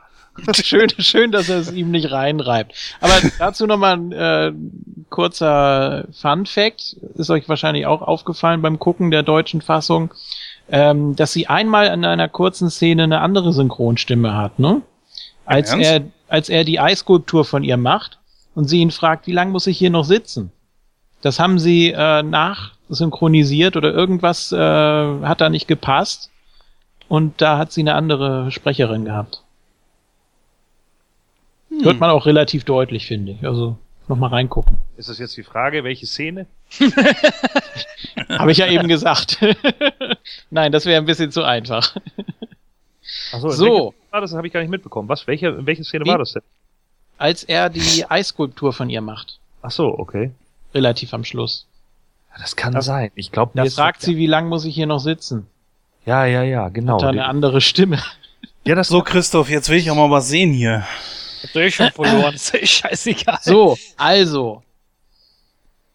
Och, das geht aber. Wovon hat Phil immer ein bisschen was im Handschuhfach? Ja, von Blutwurst. Ja, Ja, also, siehste, geht doch. So, zwei und einmal null für den Gordon, der nicht antworten konnte. So. Die zwölfte Frage für den Gordon, auch natürlich wieder für zwei Punkte. Nachdem er erkannt hat, dass er Rita nicht für sich gewinnen kann, indem er einfach alles über sie auswendig lernt und versucht, einen perfekten Tag zu kreieren, versucht Phil, sich das Leben zu nehmen. Schnell muss er feststellen, dass das aber nicht funktioniert und er muss immer wieder den gleichen Tag von neuem erleben. So, jetzt kommt die Frage, bevor du antwortest, lass mich bitte zu Ende reden. Frage, nenne bitte vier Methoden, wie er sich umgebracht hat. Ich werde hier nicht hundertprozentig, äh, ich werde hier nicht kleinlich sein, aber bitte sei so fair, damit noch genügend für den Christoph übrig bleiben. Nenne auch tatsächlich erstmal nur vier. Und natürlich die richtigen. drei weiß ich. Hau mal raus. Komischerweise, ich weiß auch nur drei. Oh, es gibt mehrere. Als kleinen Tipp sage ich mal so viel. Ähm, es werden, glaube ich, nur vier oder drei Methoden gezeigt, wie er sich wirklich umbringt Ja, und aber den er sagt im Rest. Diner noch mehr, ja. Richtig, So. ganz genau. Das heißt also, dann nehmen wir jetzt einmal die äh, Electrocution durch den Toaster. Das ist Nummer eins. Dann schmeißt er sich einmal vors Auto. Dann Ja. springt er einmal vom Kirchturm. Richtig.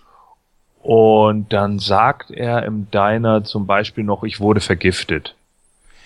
Das ist richtig. Alle vier richtig. Christoph, hättest du noch ein paar gewusst? Ja, das mit dem Murmeltier. Dass er sich versucht hat, mit dem Murmeltier umzubringen. Im Auto. Genau. Aber es sind auch so typische dabei wie, also ich kann es euch mal aufzählen, er wird, was ähm, ähm, Gordon gesagt hat, er schmeißt sich von den LKW, beziehungsweise sagt er, er möchte vom, wurde vom Auto überfahren. Das heißt also sowohl LKW als auch Auto hätte ich gelten lassen. Er wird erschossen, er wird erstochen, verbrannt, vergiftet, er erfriert, er wird aufgehängt, er steigt halt mit dem Toaster in die Wanne, also wird elektrisiert.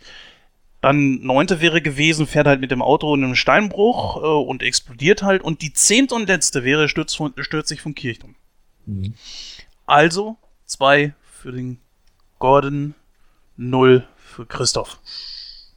Ja, 23 zu 6. Ja, ist noch nicht gegessen hier. Ist noch alles drin.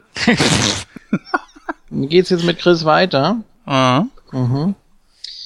Wen zitiert Phil in seinem letzten Bericht? Erst nochmal bitte. Also er äh, haut ein Zitat raus, beziehungsweise einen Vergleich in seinem letzten Bericht, als er da wirklich steht und alle völlig fasziniert sind. Ach so, Äh, Ja, da sagt er, als der und der den langen und dunklen Winter erblickte und so weiter, dann meint er ja, äh, aber wenn ich hier in der Mitte der Einwohner von Punxsutawney stehe, kann ich mir nichts Schöneres vorstellen als einen langen und glitzernden Winter und so weiter.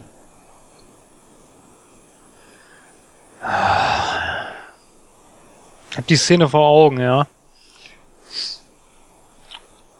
Darf man ein bisschen helfen? Nein! Nein, ich, Ich weiß auch genau, welche Hilfe du geben willst. ja. Ey, Gordon, sei mal ein bisschen, hier steht's 23 zu 6, Na, Mann. und?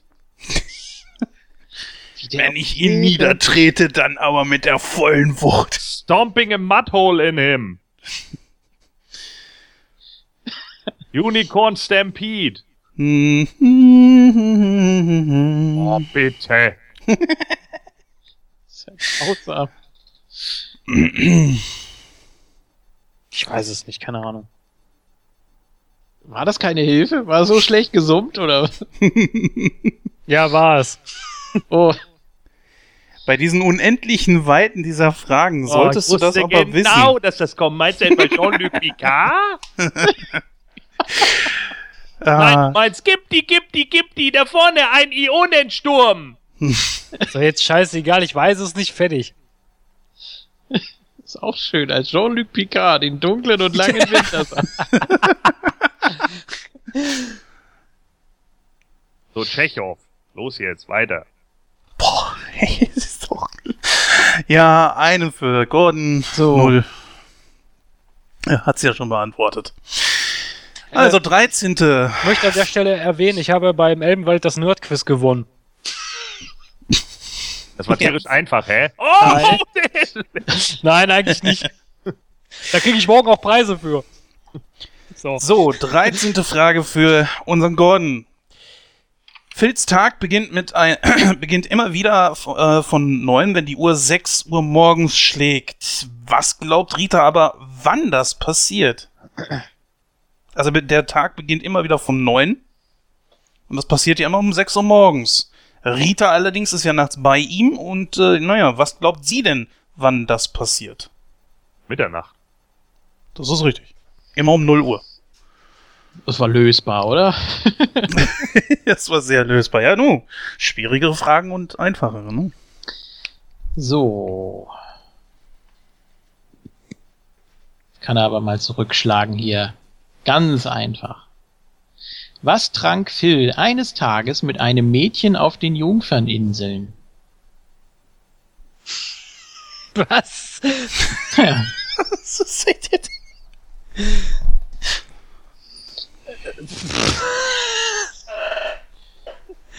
Ambrosia, was weiß ich, keine Ahnung. warum konnte ich nicht diesen Tag wieder und, Und wieder? wieder. Ja, ich weiß, ich kenne die, ich weiß die Szene, aber ich weiß es nicht mehr, keine Ahnung. Es gibt Was sogar ein trinkt man Lied denn so? davon. Ich weiß es nicht, komm, gib die Wir- Frage an Gordon. Wir aßen Hummer. Und tranken? Pina, Pina Coladas. So. Hm. Ach, Dann machten wir Liebe wie die Seeotter. Gut, Frage 14, auch wieder für zwei Punkte natürlich an Gordon. Noch einmal eine Frage zur Party, auf der Phil von Rita ersteigert wurde. Wir haben eben schon die eine Zahl gehört. Jetzt hätte ich gerne von dir die Antwort darauf, wie viel wurde denn für den Kameramann Larry geboten? Das weiß ich.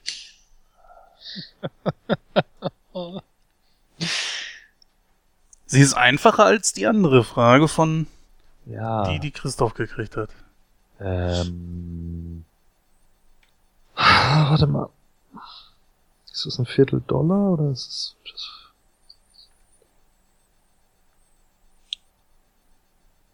Er fängt, glaube ich, an bei einem Dollar und sie sagt dann irgendwas darunter. Ich sag jetzt einfach 15 Cent. Nein, das ist leider nicht richtig. Christoph, wie Denn sieht's es bei sind dir aus? 25 Cent. Richtig. Also genau. doch ein Vierteldollar. Genau. Ja, gut.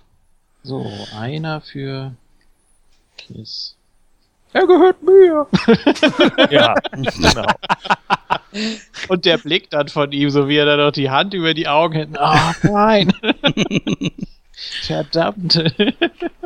Auch sehr schön, wie er sich da präsentiert und da um die eigene Achse dreht und mit seinem Pulli und so. Das ist großartig. Vielleicht gucke ich den gleich nochmal. Ja, kann man immer wieder. So. Jetzt muss ich eine Frage streichen, denn das wäre äh, gewesen, welchen Spitznamen soll Phils Kinobegleitung ihm passend zu seinem Western-Outfit geben, hatten wir, hatten wir vorhin schon. Bronco. Jawohl. Hast du eine Ersatzfrage?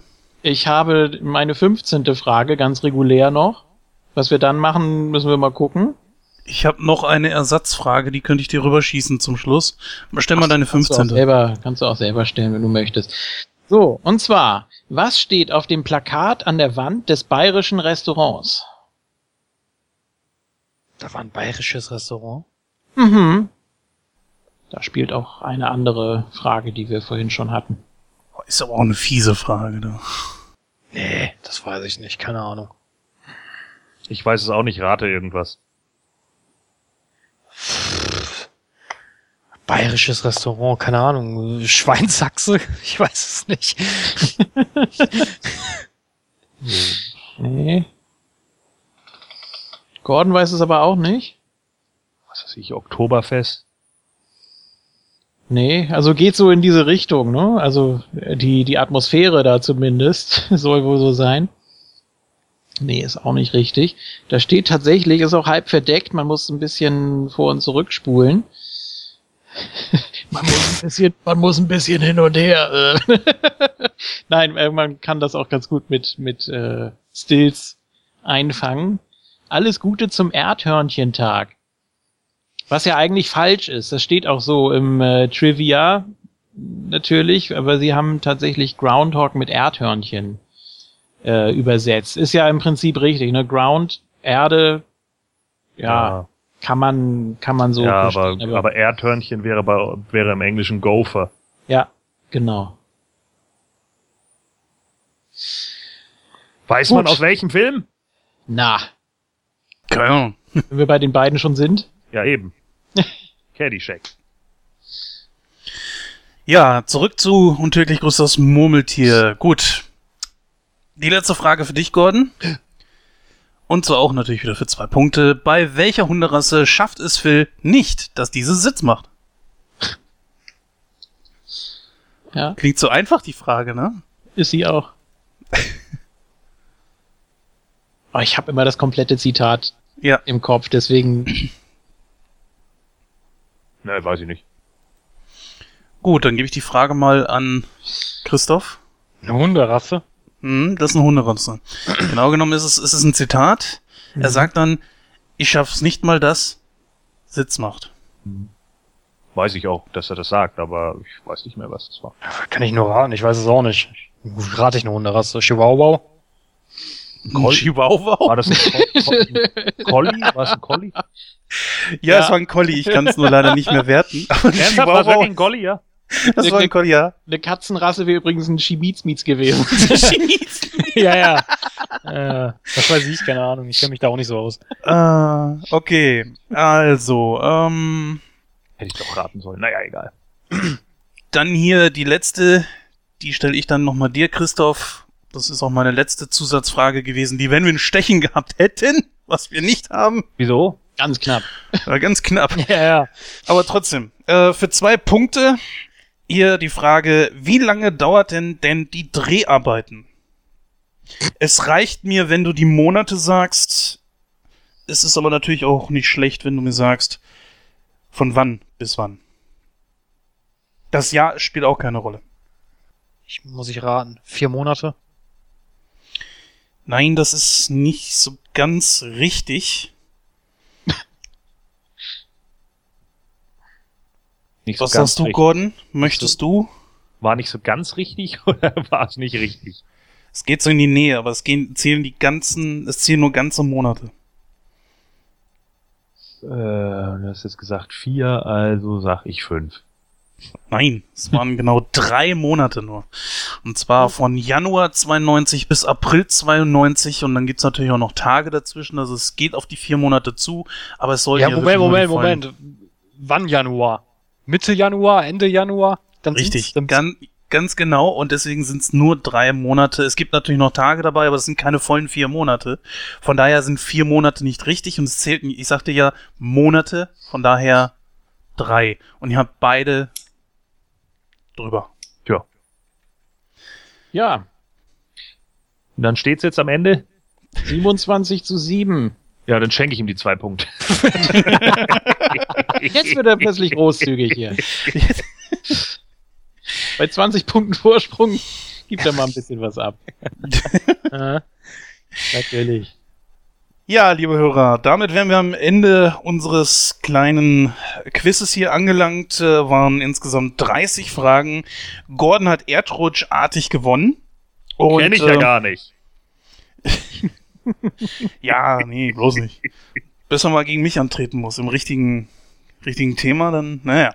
Ja. wir sind natürlich jetzt damit durch und äh, gratulieren Gordon mit seinem erdrutschartigen Sieg mit 27 zu 7 Punkten.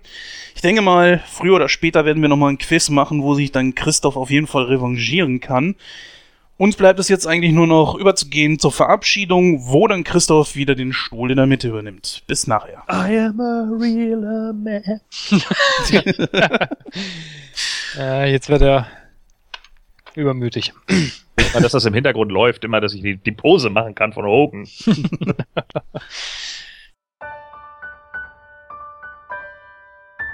Hat dir diese Ausgabe von Nightcrow gefallen?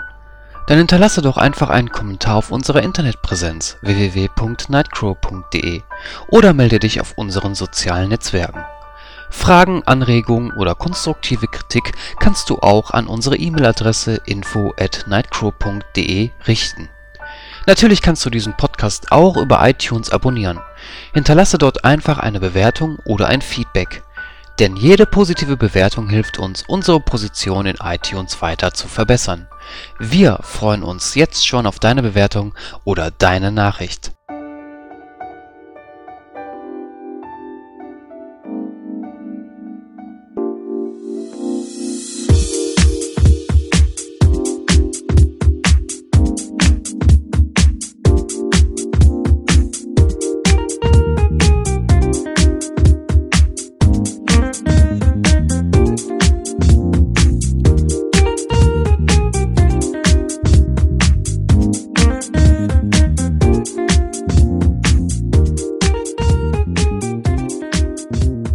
Zuhörerinnen und Zuhörer, das war die 58. Ausgabe von Nightcrow, stand ganz im Zeichen des Murmeltiers, beziehungsweise von Bill Murray. Ähm, ja, beim Quiz habe ich ein bisschen abgelost. ja, es tut mir sehr leid, aber wie gesagt, ich habe den Film nur dreimal gesehen. Ich glaube, da Gordon hat den schon, ich glaube, zehnmal hat er gesagt, oder? Hast du ihn schon gesehen? Ja, auf Zehnmal? jeden, zehnmal auf jeden Fall, ja. Vielleicht sogar mehr. Gut. aber gut, ich bin auch nicht so ein Mensch, der achtet nicht so auf viele Details. Aber von daher, naja, gut. Kann man nichts dran machen. Egal. Ja, wenn ihr noch irgendwelche Anmerkungen habt, dann könnt ihr das natürlich gerne machen. Schreibt uns eine Info an, äh, eine, eine Info an info at nightcrow.de. Ich meine natürlich eine, einen Kommentar. Oder ja, besucht uns auf unseren Social Medias. Und wenn ihr bei iTunes seid, dann könnt ihr diesen Podcast natürlich auch dort bewerten, denn jede positive Bewertung hilft uns, unsere Position in iTunes weiter zu verbessern. Ich äh, von meiner Stelle aus bedanke mich noch ganz recht herzlich bei dem Julian, dass er uns heute Gesellschaft geleistet hat. War eine interessante und lustige Runde. Und ja, dummen Spruch habe ich nicht, den überlasse ich wie immer Gordon und ich sage einfach nur Tschüss und bis dann. Ja, also ich habe natürlich auch keinen doofen Spruch. Äh, das ja ist wirklich das Gebiet unseres Gordons und von daher man sollte sich nicht mit den Großen messen, ne? Wie heißt das so schön? Von daher lassen wir das. Ja, schreibt einfach äh, viel Feedback. Ich hoffe, euch hat diese Ausgabe gefallen. Nur ein kleiner Tipp noch. Diese, äh, dieser Film ist unglaublich günstig auf DVD und auch Blu-ray zu bekommen und es gibt ihn auch im Stream von Amazon ähm, dort auch für 0 Euro, wenn ihr halt äh, Prime-Kunde seid. Dann könnt ihr euch den dort entsprechend angucken. Ja, ich kann nur noch sagen, ich habe damals das Glück gehabt, diesen Film auch tatsächlich im Kino gucken zu können und habe noch so vage in Erinnerung, wie es damals war und das war gar nicht so verkehrt. Ja, an dieser Stelle bis in ungefähr 14 Tagen. Macht's gut und viel Spaß im Kino. Äh, ja, hat richtig Spaß gemacht, wieder dabei zu sein. Immer wieder gerne. Auch wieder einer meiner Lieblingsfilme, wie schon gesagt. Ah, gibt immer noch äh, unglaublich viel, was einem dazu einfällt, auch hinterher noch, aber ja gut, irgendwann muss natürlich auch mal Schluss sein. Dann klaue ich Gordon jetzt einfach nochmal den, den blöden Spruch oder den blöden Gag, die blöde Frage. Ähm, mit der wahrscheinlich nur er etwas anfangen kann, weiß ich nicht. Und zwar, wie weit, wie würden sich die beiden als Team nennen, wenn Phil Connors mit dem Bürgermeister von Punxsutawney ins Kino gehen würde? Vielleicht hat er eine Idee, wenn er weiß, wie der Bürgermeister heißt. Nein. Buster, ne? Ist der Ja. Bürgermeister, ne? Keine Ahnung. Ja, Bronco Buster. ei, ei, ei. Ah. oh Gott. Ah. Ja. Also und, und bei Netflix gibt's den Film auch noch. Wollte ich hier nochmal so Werbung machen? Ach, bei Netflix auch, okay. Ja. Dann gucke ich ihn da auch noch mal. Ja, genau. Also je doller man den guckt, desto besser. Ja. Ja. Äh, tschüss, bis dann. Äh, wieder ein schöner Film, den wir heute durchgenommen haben. Und dann will ich es jetzt auch ganz kurz machen, damit ihr euch nicht so vorkommt, als wenn ihr Murmeltiertag seid. Äh, wie heißt, äh, wie heißen die beiden Brüder von Pankser? Erd Toni. Erdbeer und Asi.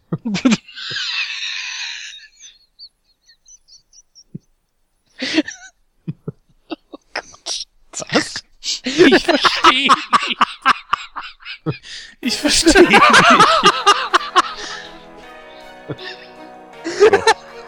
Tschüss!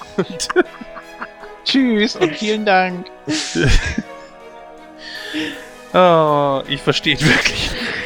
Der Pankser Toni, Erdbeer Toni, Asi Toni. Ja. Oh. Der Groschen ist kein Sturzbomber.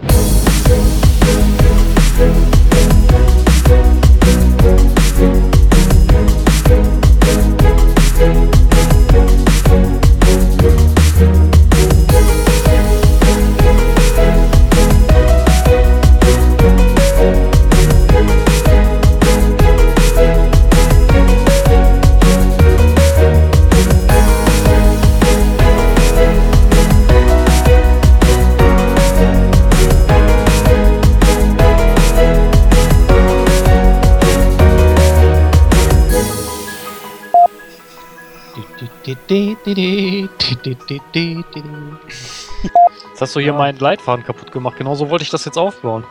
Wie fandet ihr denn die Rolle von Dann natürlich steht auch die in, in, im Raum die Frage.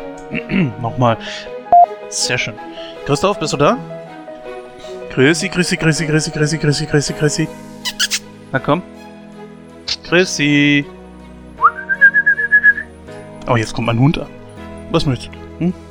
Ja. Heißt er jetzt Chrissy oder was? So. Ja, vielen herzlichen Ja, Dank. so, warte mal ganz kurz, aber es geht jetzt tatsächlich darum, dass wir hinter eine Drei-Fragezeichen-Diskussion machen?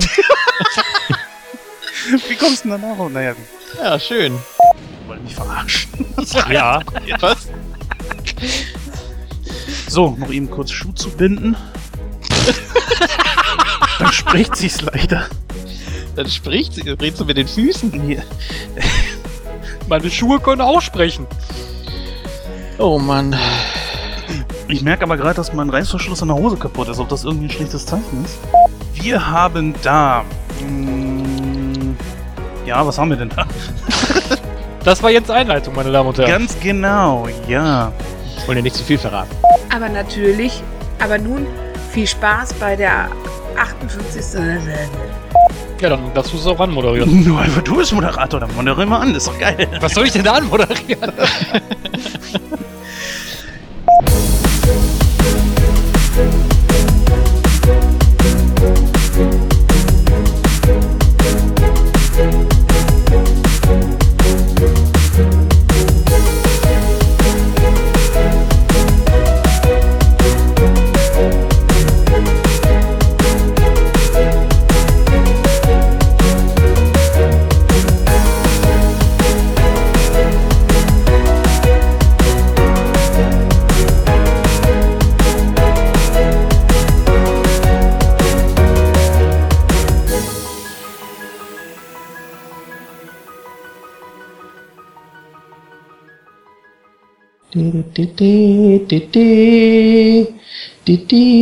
Klappe jetzt.